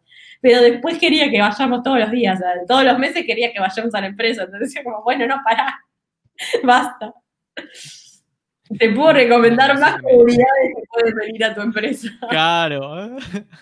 Eh, una, cosa que me gustaría aclarar con esto de, los acuerdos por palabra y escritos es que mientras que no haya plata de por medio, puede estar en un mail. Ahora, cuando, cuando en realidad el canje por sponsor es por plata, lo mejor que puedes hacer es tener todo por escrito y firmado por de acuerdo de las dos partes, porque te hace, podés tener quilombos legales. O sea, ahí ya pasa a un nivel un poco más. Además de, este tema que contabas antes de que tenés que tener factura. Porque son dos cosas, es factura y tener, tener todo el acuerdo. Sí, sí, verdad. Bueno, de hecho yo eh, vengo de trabajar en dos empresas tipo super corpos o mucho más grandes y con mucha más estructura. Y las empresas de ese tipo, aparte de que te piden un contrato, probablemente vos como organizador hayas redactado un contrato copiado de algún lado, por un amigo abogado que te ayudó, o alguien, y lo hiciste, y lo hiciste de buena fe, y está todo bien, pero a mí me pasaba como empresa, cuando yo trabajaba eh, en una empresa, me pasaba que yo recibía los contratos de los sponsors y lo pasaba legales, y legales me hacía un contrato nuevo. Y era como, ¿de verdad? Y entonces yo como, bueno, en realidad el equipo de legales me ha pedido que por favor, y era como, y entonces era como una interacción de 50 mails entre legales y los organizadores diciéndome, ¿por qué estamos escribiendo todo esto? Porque vos como organizador lo único que, tipo, o sea, si que firmar algo como para dejar asentado, el contrato que vos le dijiste, pero legales de las empresas muchas veces puede tener otro tipo de problemas, entonces si las empresas, esto es más para que el organizador no se asuste de que la empresa le está pidiendo 50 mil papeles, es que las empresas necesitan muchas veces por, por problemas legales que pueden haber tenido en el pasado u otras situaciones, necesitan como chequear un montón de información y necesitan que en el contrato haya cláusulas que por ahí a ustedes no les importan, porque a ustedes no les afecta, pero que a las empresas, si vos después sos una mala persona, eh, te puede, podés ir a, arruinarles la empresa o a hacer algo malo eh, y generarles una mala reputación a ellos, de cierta forma. Entonces, por eso es que muchas veces las empresas son muy rompe en esa situación. A mí me ha pasado en el que tuve que interactuar un montón de veces entre sponsors y, y legales de la empresa donde trabajaba porque era una guerra mundial de gente que no entiende, de gente que no se entiende, porque el developer no tiene por qué saber lo que legales quiere y legales no tiene que saber lo que el developer o organizador eh, necesita, Entonces, eh, tengan paciencia con que las empresas también a veces llevan como un montón de el alta de, la, el alta del proveedor y todas esas cosas pueden llevar años. Que no haya firma digital. A mí me pasó esa. O sea, éramos ocho organizadores y nos tuvimos que poner de acuerdo para poder todos juntarnos un día y firmar los papeles. porque no querían firma digital. Era como, ¿por qué? o sea, dale. Y además, y además, el tema de firmar no era que firmabas un papel, un papel. Tenía que firmar un pilón de hojas, estaba un rato. La veces que tuve que firmar así, estaba 10 minutos haciendo firma, firma. Sí, sí, sí, o sea, en esa situación, o sea, si querés organizar una conferencia de eventos, tené paciencia con los sponsors, porque no es tipo, hola, toma mi brochure de sponsor, mi sponsor Gold, Silver, no sé, Platinum, lo que quieras.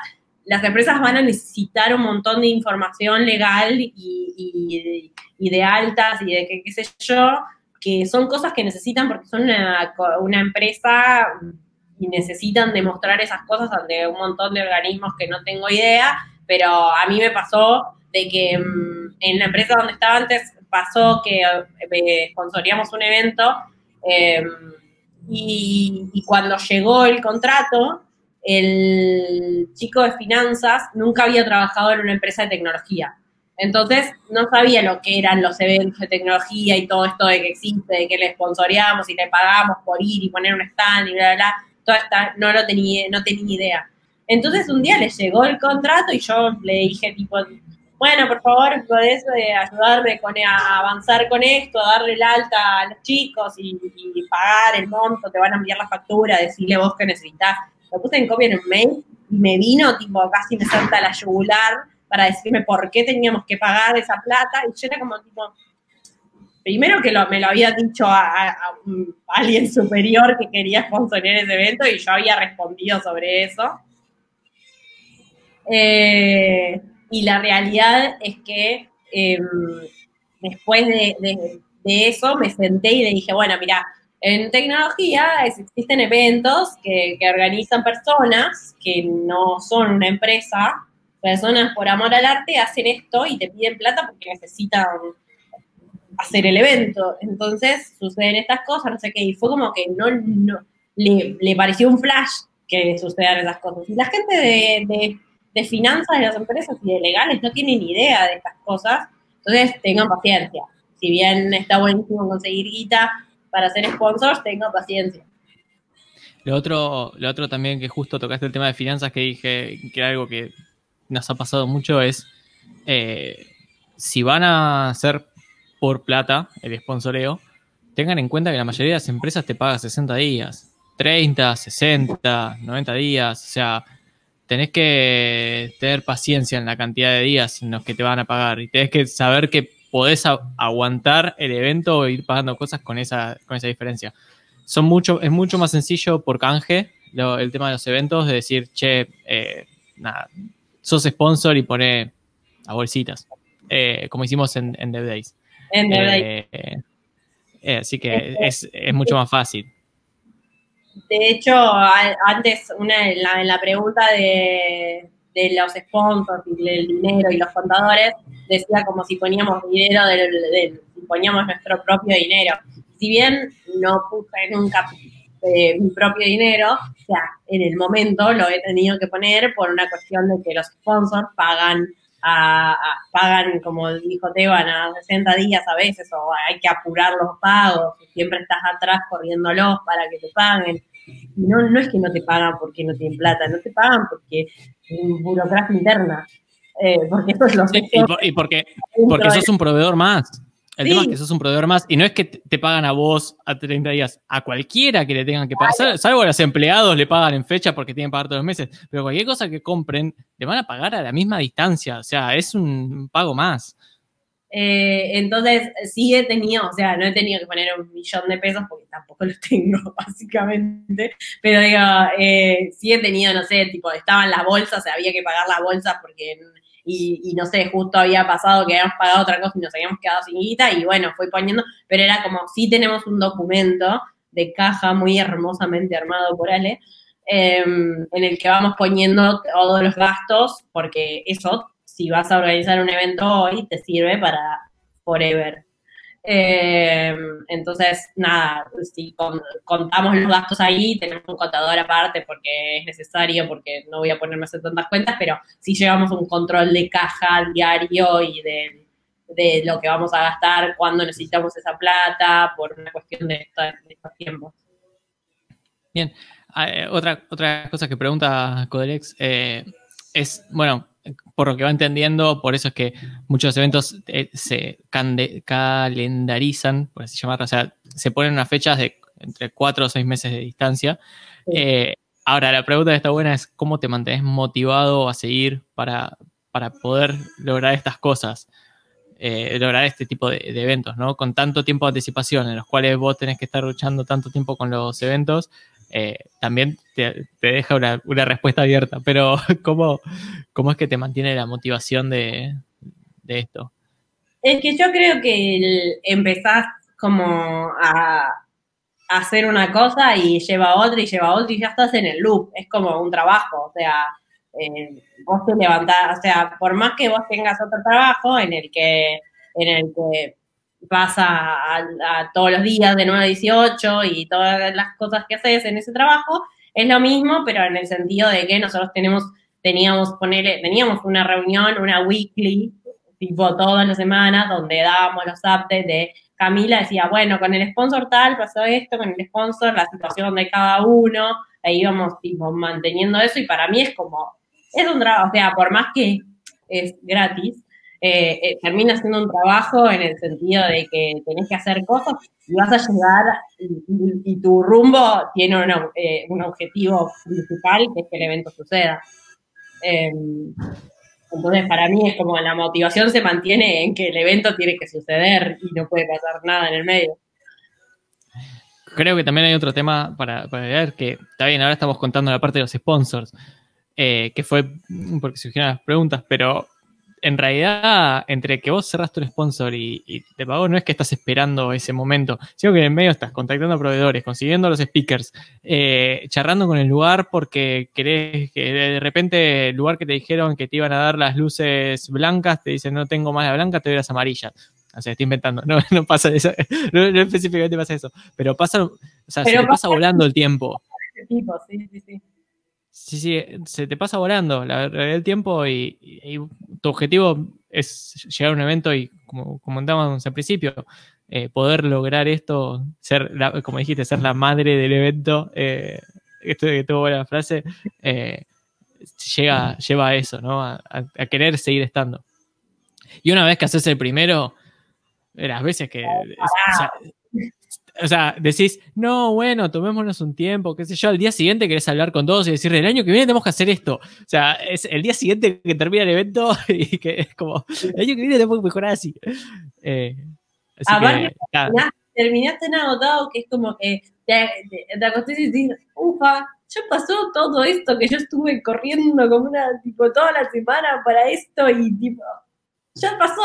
Yo me, yo me tomé vacaciones del trabajo de mi trabajo fijo para hacerla loco. Y no para ir. Cuando tenés problemas mentales. Sí, sí. No, lo, otro es, una vez que pasa el evento, es, ¿y ahora qué hago con mi tiempo libre? Pregunta, o sea, Justo. dije pensando que era real, o sea, lo dije porque lo hice real. Sí, sí, sí, pero justo, justo acá pregunta, ¿cómo, cómo comía organización con trabajo y si sacrificaba en vacaciones? Sí, sí, justo. Mientras que lo decías, estaba apareciendo la pregunta en pantalla. Eh, lo otro, lo otro que, a mí me ha pasado es después del evento decir, ¿qué hago con todo este tiempo libre? Sí, mal.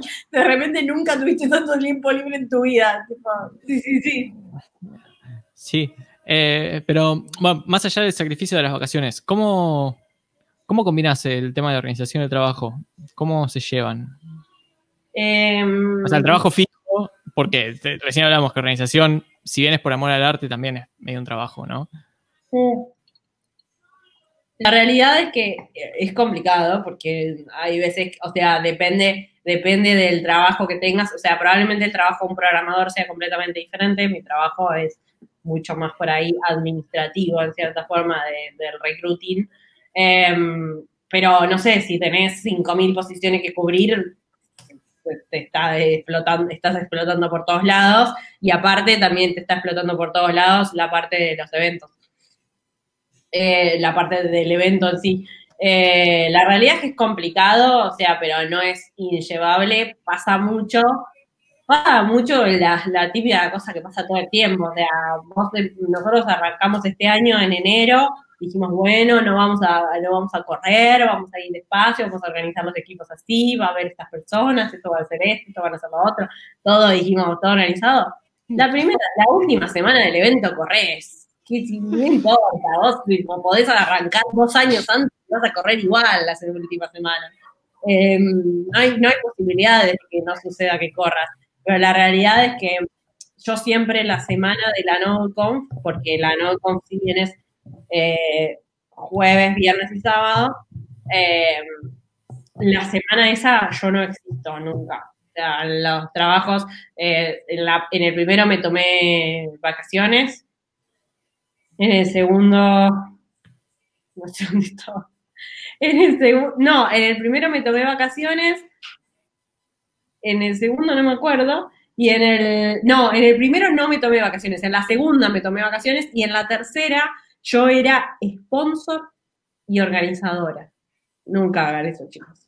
Por eso la NodeConf de, para mí por eso la NodeConf de 2019, del 2018, no existió, porque en 2017 yo casi me muero.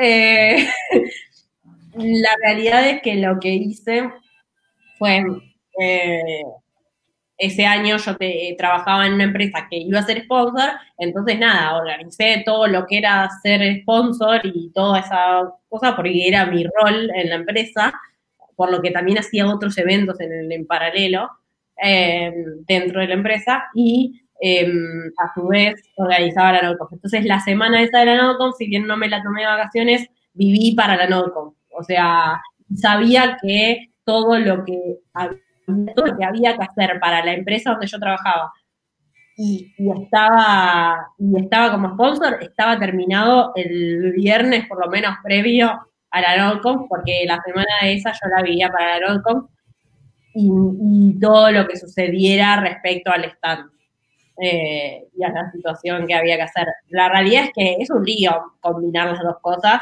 Yo si, si pudiera viviría de hacer la NordConf, eh, no puedo. Básicamente porque... Ahora, ahora, tenés, ahora tenés tu, tu sociedad, no sé. Claro, es que bueno, yo no sé, pero chicos, yo hice la sociedad, COVID una pandemia, ¿entienden? ¿Entienden lo que pasó? O sea, todos mis planes del 2020 se arruinaron. Eh, bueno, nada, la, la, realidad es que yo viviría para la NoConf, no es que no, no es que no se puede, yo sé que hay gente que vive de organizar este tipo de eventos, eh, pero mm, todavía no me siento en, la, en el momento de, decir, bueno, voy a dedicarme, porque probablemente poner este año tal vez lo podría haber hecho y vino una pandemia y la NodeConf no se organizó. Y si quisiera, no sé, decir, bueno, vivo para la NodeConf y de última agarro otros frilos de eventos, no sé, deben existir otro tipo de eventos para organizar probablemente, eh, muy probablemente. Y, pero la realidad es que ponerle, en este momento vino una pandemia que nadie esperaba, todo bien, pero no, pero no hay ningún evento, o sea, murió el, evento en sí, de lo que quieras. Entonces, ahora ponele, me estaría muriendo hambre Sí. Eh, un, algo que, me gustaría dar como, consejo es, lo más importante entre trabajo y, organización es que tu empresa sepa que sos organizador. Sí. Porque eh, me pasó, me, a mí en particular me pasó como desarrollador. A mí me pasó de ser desarrollador y estar con la organización. Y los momentos en los que hablas, en los que por ahí tenés una call con una empresa, es en horario laboral. Ninguna empresa va a quedarse después de las seis porque quiere. Es, te que atender un horario laboral y en la empresa tienen que saberlo. Lo otro es, nada, después también la empresa, si bien puede ser sponsor o no puede ser sponsor, en muchos casos eh, aparece tipo mi nombre, Esteban Yáñez, y bajo la empresa en la que trabajo, y como parte de organización. Entonces, por ser organizador también se llevan un poquito de, rédito. Eh, de hecho, a mí me pasaba que yo eh, cuando estaba en OLX, de hecho, eh, me pasaba que tipo me levantaba del escritorio a atender el teléfono porque mi teléfono era fuego, ¿entiendes? O sea, las últimas dos semanas te llama cualquier persona que se le ocurre llamarte en el universo, te llama. Y era tipo, y yo me levantaba del escritorio como, hola, sí, ¿quién habla? Porque tipo 150 números desconocidos que no sé, tipo el flete no sé qué, el no sé cuánto, el, el sponsor de no sé qué lugar. Y te empieza a llamar gente y, y es tipo un loop de atender llamadas.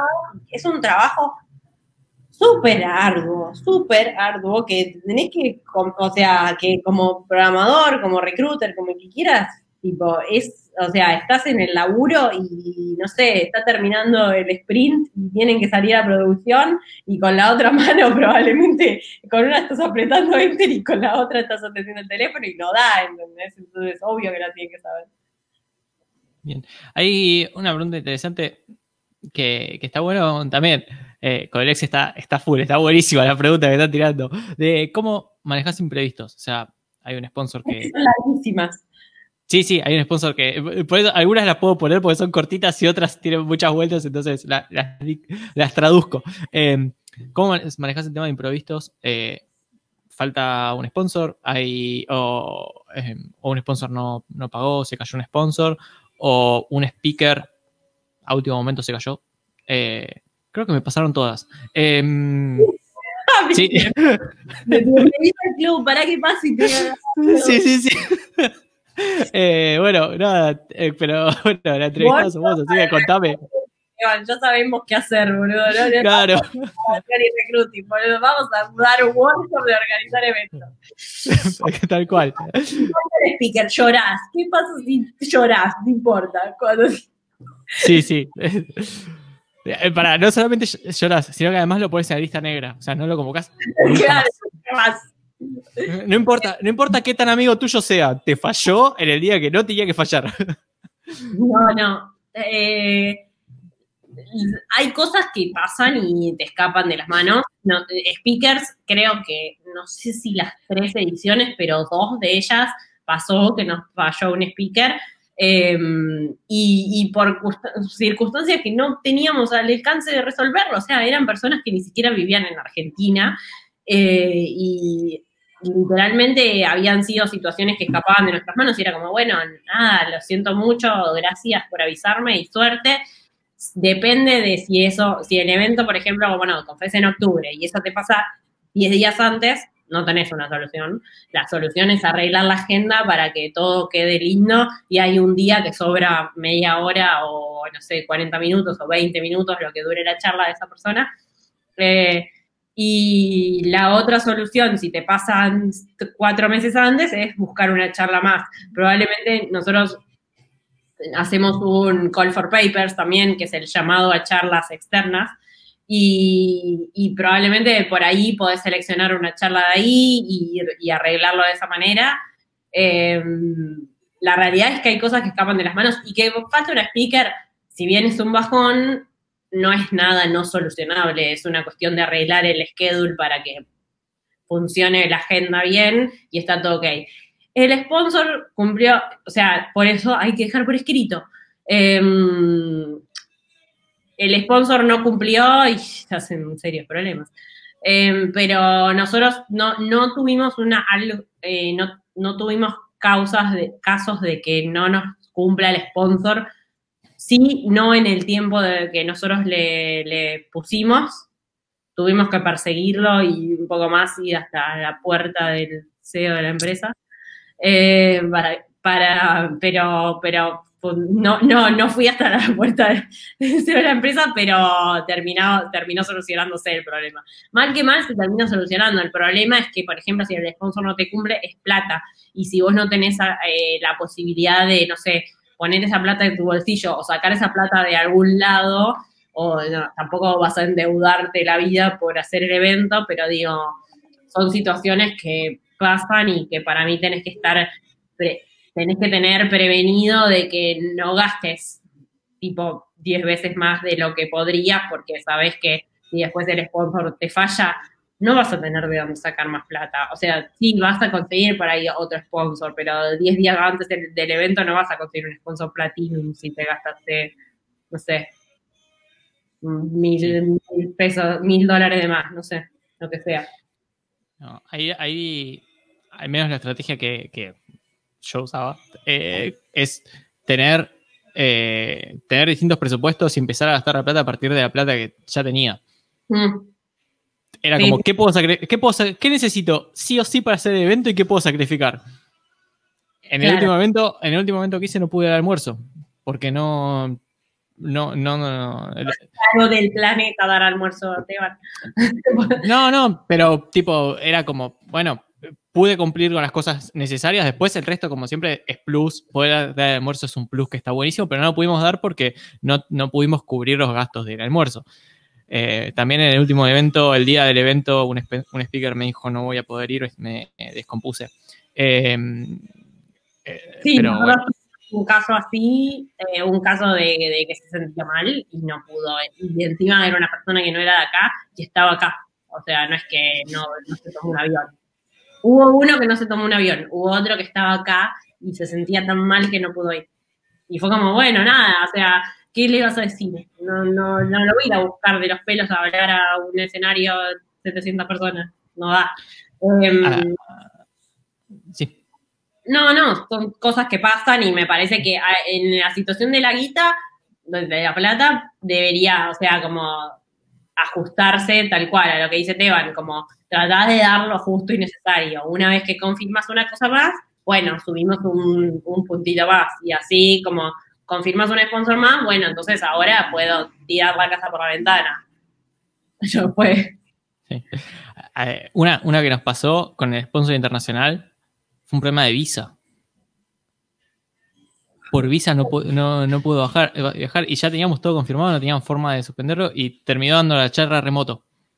Pudimos hacer eso. O sea, fue una, solución que estuvo piola en ese momento, eh, la pudimos solucionar así. Así que eso también son, son alternativas, son cosas que tienes que inventar en el momento, porque no estás, la realidad es que no estás preparado. No, no, tal cual. Y lo de la visa también, nosotros tuvimos problemas, eh, no problemas de visa, pero sí personas que la necesitaban y tuvimos que escribir cartas de, de, presentación, de tipo, estoy invitando a esta persona a este evento que se va a dar tal día para, para como que para que le reconozcan que va a venir acá simplemente a dar una charla y se vuelve, no es que sí. va a quedar ahí. Sí, pero a nosotros nos pasó en la semana que viajaba. Claro. Cuando fue a, viajar se enteró que necesitaba una visa para venir a una conferencia. o sea, si, si vería, si vería eh, por turismo no pasaba nada, pero para conferencia necesitaba una visa. Eh, entonces, claro, estuvimos en el límite. Pero la realidad es que tenés que estar no, puedes estar considerando casos alternativos. Porque si no, es como estás organizando tres eventos. Eh, tenés que tener la flexibilidad de que si te pasa algo, algo tenés que sacar de la creatividad y sacar algo de la galera. Me parece que ahí es la magia. Eh, así que ahí también hay una, un acuse en el mensaje. Eh, si vos lo querés leer, te voy a dejar que lo leas. Yo no voy a leer ese acuse. Es verdad. No, no me voy a hacer. no me voy a hacer cargo.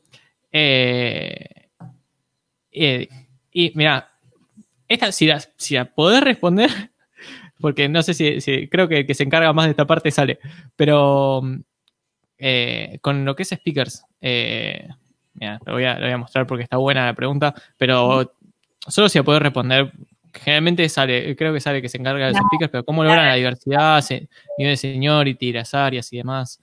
¿Cómo, sí, es que eso se encarga Ale o Lars también, que era otro de los chicos que estaban en la organización. Em, sí, nosotros tenemos más o menos un promedio de 20 speakers en la conferencia, a veces uno más, uno menos, pero 10 de esos los invitamos nosotros y los otros 10 son seleccionados por un call for paper. Y en esos 10 que seleccionamos nosotros, siempre tratamos de que sea 50 eh, mujeres, 50 hombres, y eh, aparte que son personas, ahí sí es como no sé quién, quiénes son, porque yo no tengo conocimiento y lo selecciona Ale y es como gente que Ale fue conociendo en conferencias, el que creó tal cosa, el, que creó tal otra, la, la última vez fue que vino Dan Yo, que alguien súper reconocido, que yo es como, qué bueno, me regaló un pin, así que se ganó mi. Eh, pero. Yo, tengo, yo tengo un sticker. Eh, bueno, tengo unos stickers de unicornio. Eh, y nada, y era un chabón que era súper copado, o sea, vino, estuvo charlando con todo el mundo, le regalaba cosas a la gente y qué sé yo, y, es como una figurita reconocida del ambiente, por lo que sé, pero sí, es Ale el que se, el que se encarga de decidir quiénes son esas cinco personas. La, sí, lo de la diversidad te decía que eran 50 y 50 para equiparar entre que haya más mujeres. Sí. Eh, una, cosa más es, cuando haces un call for papers, no sabes lo que puede aparecer. Hasta puede no aparecer nada y tenés que empezar a buscar gente que, eh, che, por favor, voy a dar una charla, necesito gente. De hecho, el call for papers pasa mucho que activa mucho las últimas semanas, porque es la típica, es otra vez, la última semana de la noche, por más que la hayamos organizado un año antes, llegamos hasta las bolas. Y las charlas las terminas postulando a la última semana antes de que, por más que el Call for Papers está abierto, no sé, dos meses, tres meses o el tiempo que sea, eh, o capaz un mes, pero digo, la gente siempre termina como a último momento diciendo, tipo, sí, voy a mandar la charla y capaz que el último día, no sé, recibís 15 charlas y decís, uy, qué copado pero todo esto lo quise esperar, me hizo sufrir durante tres semanas antes. Sí, es durísimo. Eh, bueno, nos está paseando por todos lados, Colex, está buenísimo. Bien, eh, para, hablamos de speakers, hablamos de sponsors, hablamos de plan B, eh, hablamos de, espacios de networking. Bueno, conseguir el lugar, ya hablamos de que depende de si es una conferencia, seguramente es pago. Eh, salvo que haya alguna empresa que de repente tenga lugar para 500 personas, eh, bueno, ya saben, nos escribe y charlamos. O sea, si de eso empresa lugar, escribiros, hacemos la conferencia. ¿De qué, conferencia de qué crees? Escribiros y te organizamos la conferencia, no hay problema. El Dev Day, que es, es muy diferente a la NodeConf, para mí es un evento que siendo gratis está súper bueno y ese lo hacemos, lo, lo hicimos las dos veces, por lo menos que yo estuve, se hizo en las oficinas de, Microsoft. Sí. Eh, ¿No se hizo un año en la UTN también? Ah, sí, es verdad, la última vez. No, eh, la, última vez fue en la. Ah, la última vez la íbamos a hacer en la UTN y bueno, justo, hubo inconvenientes con la UTN en el último momento y tuvimos que ir a Microsoft. Eh, bueno, ¿querías un inconveniente? Ahí tuvimos un inconveniente. pero sí, es qué sé yo, el Dev Day si lo que, lo que hacíamos es esto de conseguir, es esto, es muy diferente porque es un evento gratis y, que por ahí no hablamos de eso, que por ahí está bueno. Em, es un evento gratis que por ahí está abarcando más tecnologías y demás, pero podría hacerlo de una sola tecnología como NodeConf. Eh, y sin embargo, lo que hacíamos es, eh, recibir sponsoreo por canjes de cosas que las empresas querían colaborar. Y cuando digo canjes, digo, bueno, si en la NodeConf yo necesito eh, comida, bolsitas y remeras, bueno, necesito esas mismas tres cosas, pero que esas cosas las pague la empresa. Eh, porque yo no tengo como una razón social a la cual eh, facturarlo, em, por decirlo de alguna manera. Entonces, y de esa manera hicimos un evento que estaba bueno y que juntaba un montón de comunidades y era gratis y la gente podía, o sea, y ahí sí era para cualquiera, cualquiera tenía acceso a ese tipo de eventos. Algo que, también está bueno remarcar es que recién hicimos, hice un poco el, chiste de, che, eso es una empresa y tenés lugar para 500 personas, contáctanos, eh, pero sin embargo hay lugares gratuitos para 300 personas eh, y que no son empresas, y estoy hablando de las universidades. Las universidades tienen las aulas magnas que son muy grandes, eh, depende del caso, tenés mayor o menor tamaño. Eh, y la verdad es que eh, la mayoría se copan.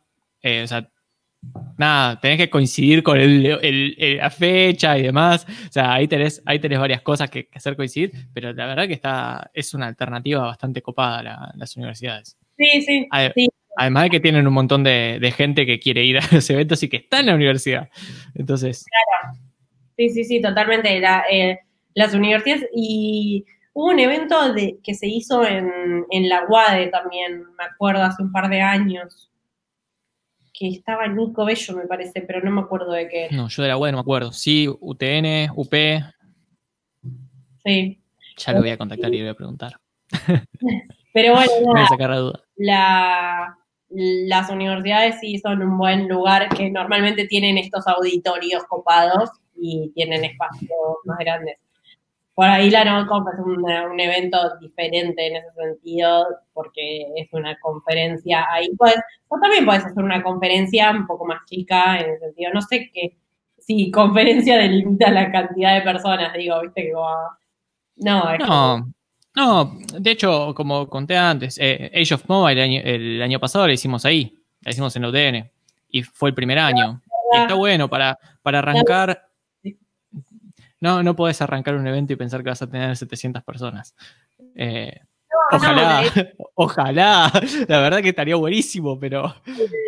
El, primer año de NodeConf, nosotros creo que el, auditorio tiene espacio para 700 y pico, pero nosotros llevamos como la mitad de las personas o un poquito más, pero no lo llenamos. Al, recién al segundo y tercer año lo llenamos. Bien, otra consulta, es verdad que creo que la tengo incorporada. Viste, de a poquito van saltando cosas que tenemos reincorporadas y que no nos damos cuenta, pero el tema del código de conducta. Eh, ¿Cómo, qué formas eh, usas o usan para, para mantener el código de conducta? El código de conducta, aclaremos de que existe. Eh, ya se volvió bastante obligatorio en los eventos tener un código de conducta, porque si no está complicado, pero la, la, realidad siempre lo tuvimos, siempre lo tuvimos presente en, en, la web y siempre estuvimos como llamando un par de veces, como llamando la atención no en el mal sentido, sino como diciendo como, este, este código de conducta, lo tienen que leer, tipo saber que tenemos que respetar este código de conducta y demás. Y durante los días del evento también eh, eh, hacíamos copias y las pegábamos como en lugares del CONEX y demás. Eh, una sola vez tuvimos un problema con respecto al código de conducta, pero no fue, no fue tampoco, o sea, no fue súper grave, tampoco fue súper leve, pero la realidad ¿Fue un llamado de atención o, más que o tuvieron que...? Lo sacamos de la conferencia. Ah. Eh, pero no fue algo, no fue que se agarraron a trompadas en el medio de la... No, no, está bien, está bien. Pero sí tuvimos que sacar a una persona porque no estaba respetando, le llamamos la atención, no funcionó. Bueno, Em, pero la realidad es que nada, está ahí presente y siempre tratamos de, recordar que está presente, los, el, presentador también lo recuerda y demás, pero en ese sentido no hemos tenido muchos problemas con eso, sí, siempre lo tenemos y, buscamos que se respete. Eso para NoConf. ¿Y en Meetup? En Meetup. Está, eh, está, eh, no, está, y es más, me, estoy acordando de situaciones que ahora te voy a, te voy a seguir nombrando. Pero dale, vamos, vamos con Meetup. En Meetup está en el sitio, en Meetup por ahí es un poco más difícil. No, no, no sé si más difícil, pero la cuestión es que Meetup JS ya se creó una comunidad muy grande. Eh, tenemos un Slack donde hay un montón de personas de cualquier lugar eh, del planeta en 18, en 18 time zones, si quieres recordar ese episodio hermoso. Eh, eh, y, hubo dos, porque estuvo, estuvo el, de, el, del channel que se escapó, que no y después el, de la llamada. Claro. ¿Te, acordás la llamada global? No, no, no.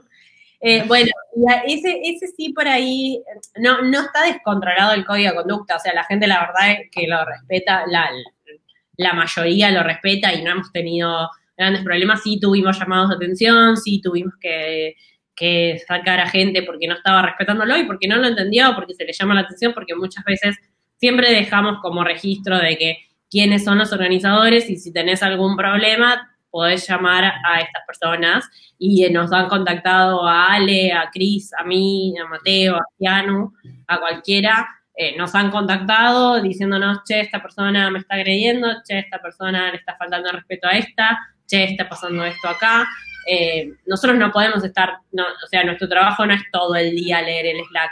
El Slack es una comunidad y la gente está, que está ahí se tiene que respetar porque son personas grandes y todos pensamos que se respetan, a veces no sucede. Em, entonces, muchas veces sí les decimos que nos avisen porque nosotros tenemos que estar al tanto de eso, pero yo no vivo de estar leyendo Slack todo el día porque tengo un trabajo. Y, y han pasado... un trabajo, son 3.000 personas hablando. igual está bueno que sea mi trabajo leer Slack. Y no sé, y no sé cuántos, no sé cuántos channels hay, o sea, son 3.000 personas hablando de no sé cuántos channels, o sea, salís de un channel, entras de vuelta y tenés 100 mensajes y es como, ¿cómo hago? No, no, no, no puedo mantenerme al día. Que aparte está bueno que hablen de cualquier cosa, ¿eh? No es que tienen que hablar todos de JavaScript, de Node, de Vue, de React, de qué sé yo. Hay channels para hablar de cualquier cosa. Ahora están con el channel del home office, es trending topic todos los días, hablan del escritorio que se compraron, el, la, el monitor, no sé qué. Y está buenísimo. Yo no puse el mío todavía. Ah, ¿cómo no llegaste?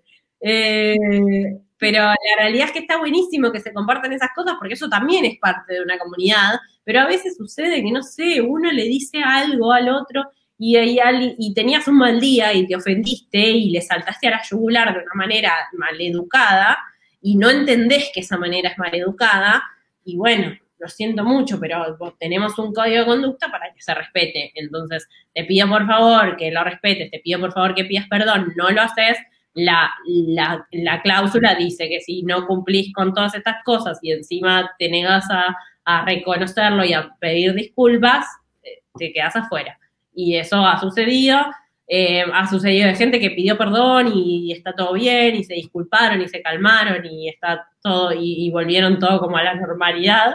Eh, pero pasa siempre, qué sé yo, también es muy difícil en una comunidad tan grande hacer que todo el mundo esté tipo respeta, o sea, porque siempre hay, siempre hay un roto para un descosido, dice el dicho, ¿no?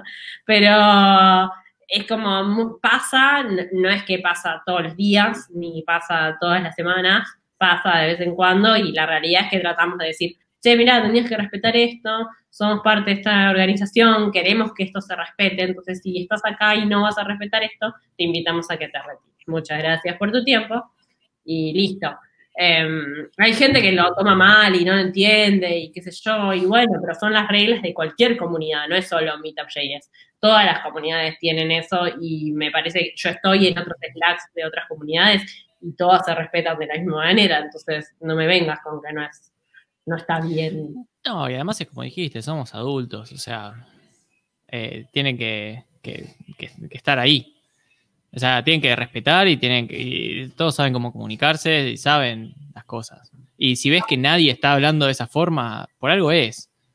Sí, sí, pero aparte se han peleado por cosas ridículas, ¿entendés? Aparte, ah, ponele, hay peleas de política, que ya hablamos un montón de veces de que no tiene que haber peleas por política, porque ¿por qué te vas a pelear por política en una comunidad de JavaScript? No, no, no hay motivo. Y siempre, y porque es la típica, aparte que de política no se puede hablar en ningún lado ni a la mesa con tu familia, a veces puedes hablar de política, entonces menos vas a hablar en un lugar donde... Política, política y religión son temas que no se hablan. Y menos en un lugar con 3.000 personas. Eh, o sea... Entonces pasa mucho, esas, a veces pasan esas cosas, que se ponen a hablar de una cosa y saltan con un chiste, o que por ahí es un chiste, y entiendo que lo dijiste con buena intención, pero la otra persona no sabe si tiene buena intención, porque es un chat. El primero y principal entonces, sí, sí. No, podés, eh, si no conoces a otra persona, quizás no sabes si es a modo gracioso, si no eh, la, forma en la que lo dijo. Es, complicado, los chats son complicados. Bien, eh, vamos a la última, la última pregunta. sí, vamos, vamos cerrando porque se, acabó el Gin Tonic también. así que. no, la última es: ¿cómo, cómo hace cómo van haciendo para mantener viva la comunidad.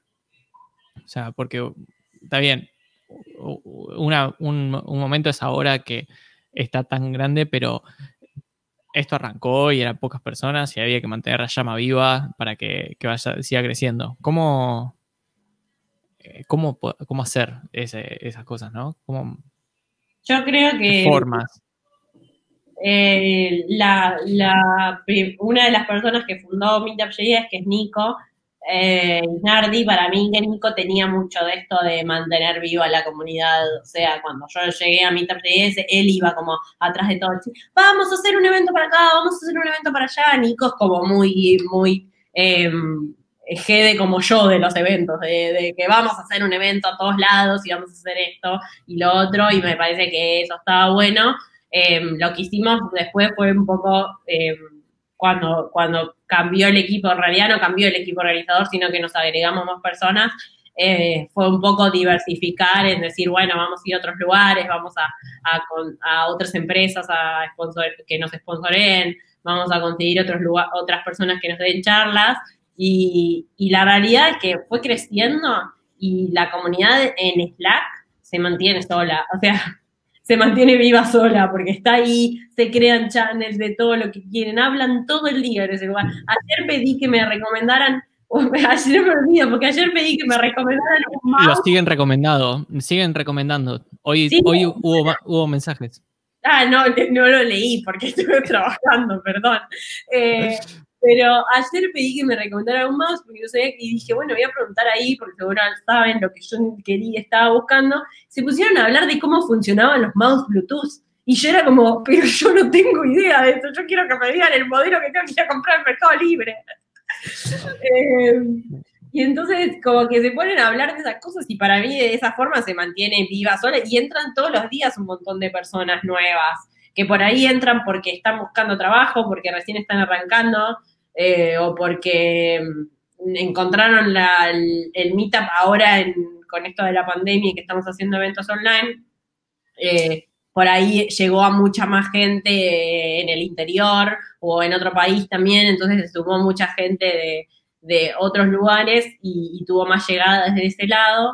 Em, la gente que está arrancando mucho se mete porque hay channels de, no sé, de cada eh, framework de JavaScript y qué sé yo, y van y preguntan una cosa o en, otro, en otros recomiendan cursos. Hay un montón de channels donde yo ni estoy porque no tengo idea, pero digo, se recomienda un montón de cosas y mucha gente que recién está arrancando pregunta y, entonces eso genera como que otro lo vaya y lo ayude, otro le recomienda un curso, otro le recomienda un libro y así están tipo todo el día hablando de programación ahí. Yo llego un momento que no los puedo seguir.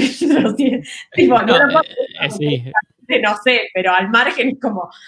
No, más, más allá de eso, yo, yo que trato de leerlos, es como que decidí que leer, leer, leo dos channels y los otros por ahí leo por arriba. o sea, eh, porque es, imposible. Eh, Normalmente yo estoy, en, o sea, más en la atención de eso cuando, cuando pasa algo, si es que sucede algo y alguien me escribe o lo que fuese, por ahí sí.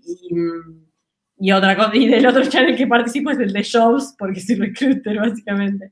Eh, y después, nada, es como eso, un poco, después tenemos la cuenta de Twitter, que, que, si bien somos más activos durante los eventos en sí, eh, siempre hay nuevas cuentas que la recomiendan o demás cosas y en Twitter vamos contando todo eso, subimos las charlas a, YouTube, tanto cuando hacíamos los eventos online y como como ahora subimos las charlas a, YouTube, entonces esas charlas quedan ahí y se pueden seguir, la, gente las puede seguir viendo y así se mantiene viva, o sea, más, que nada.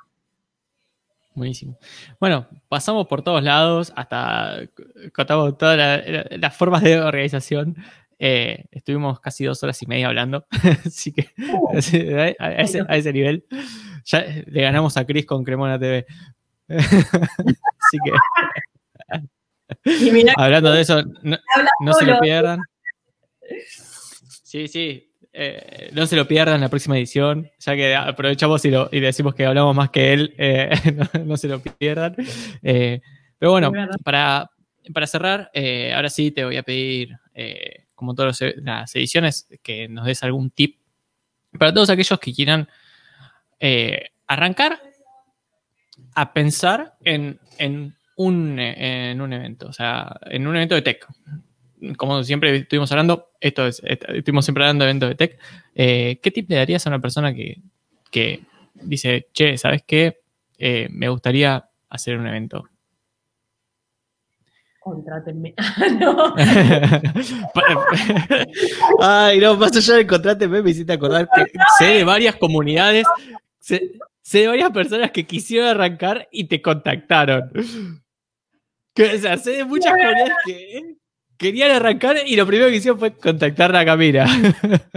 Sí, es verdad, eso es verdad. pero, um, no, a ver, para mí el tip es que no es fácil, chicos, organizar un evento no es fácil y no y todos se llenan a, ay, porque yo tipo puedo hacer y después cuando tipo tienen se dan cuenta que tienen que responder 150 mails por día porque los sponsors y no sé qué, es un lío. Eh, pero háganlo porque para mí las comunidades eh, y, los, y los eventos de tecnología son los que nutren todos los conocimientos de, de, lo que se da, de lo que se va actualizando la tecnología en sí. O sea, la, la, gente que programa, tipo, todos los días tienen 50 cosas nuevas para aprender, 50 lenguajes o frameworks o lo que sea para aprender. Entonces, si estos eventos se siguen haciendo, y se siguen creando nuevas comunidades, em, nada, puede, hay más gente que puede aprender y me parece que está muy en auge. Y nada, creen comunidades, hagan eventos y el tip más importante para el resto de las personas es que vayan a los eventos. Porque la gente hace eventos para que ustedes vayan. Y son gratis y les dan mucho conocimiento gratis. Eso. Y no, y no se quejen si no hay comida, porque es muy difícil conseguir a veces comida. Claro, o sea, porque lo hacemos por amor al arte y el resto de... Y, ah, y eso es muy importante, o sea, si querés organizar un evento, sabé que lo vas a hacer por amor al arte y que vas a tener que tener mucha paciencia y que no es fácil, entonces, prepárate. prepárate mentalmente para eh, encarar un montón de cosas que no sabías que tenías que encarar.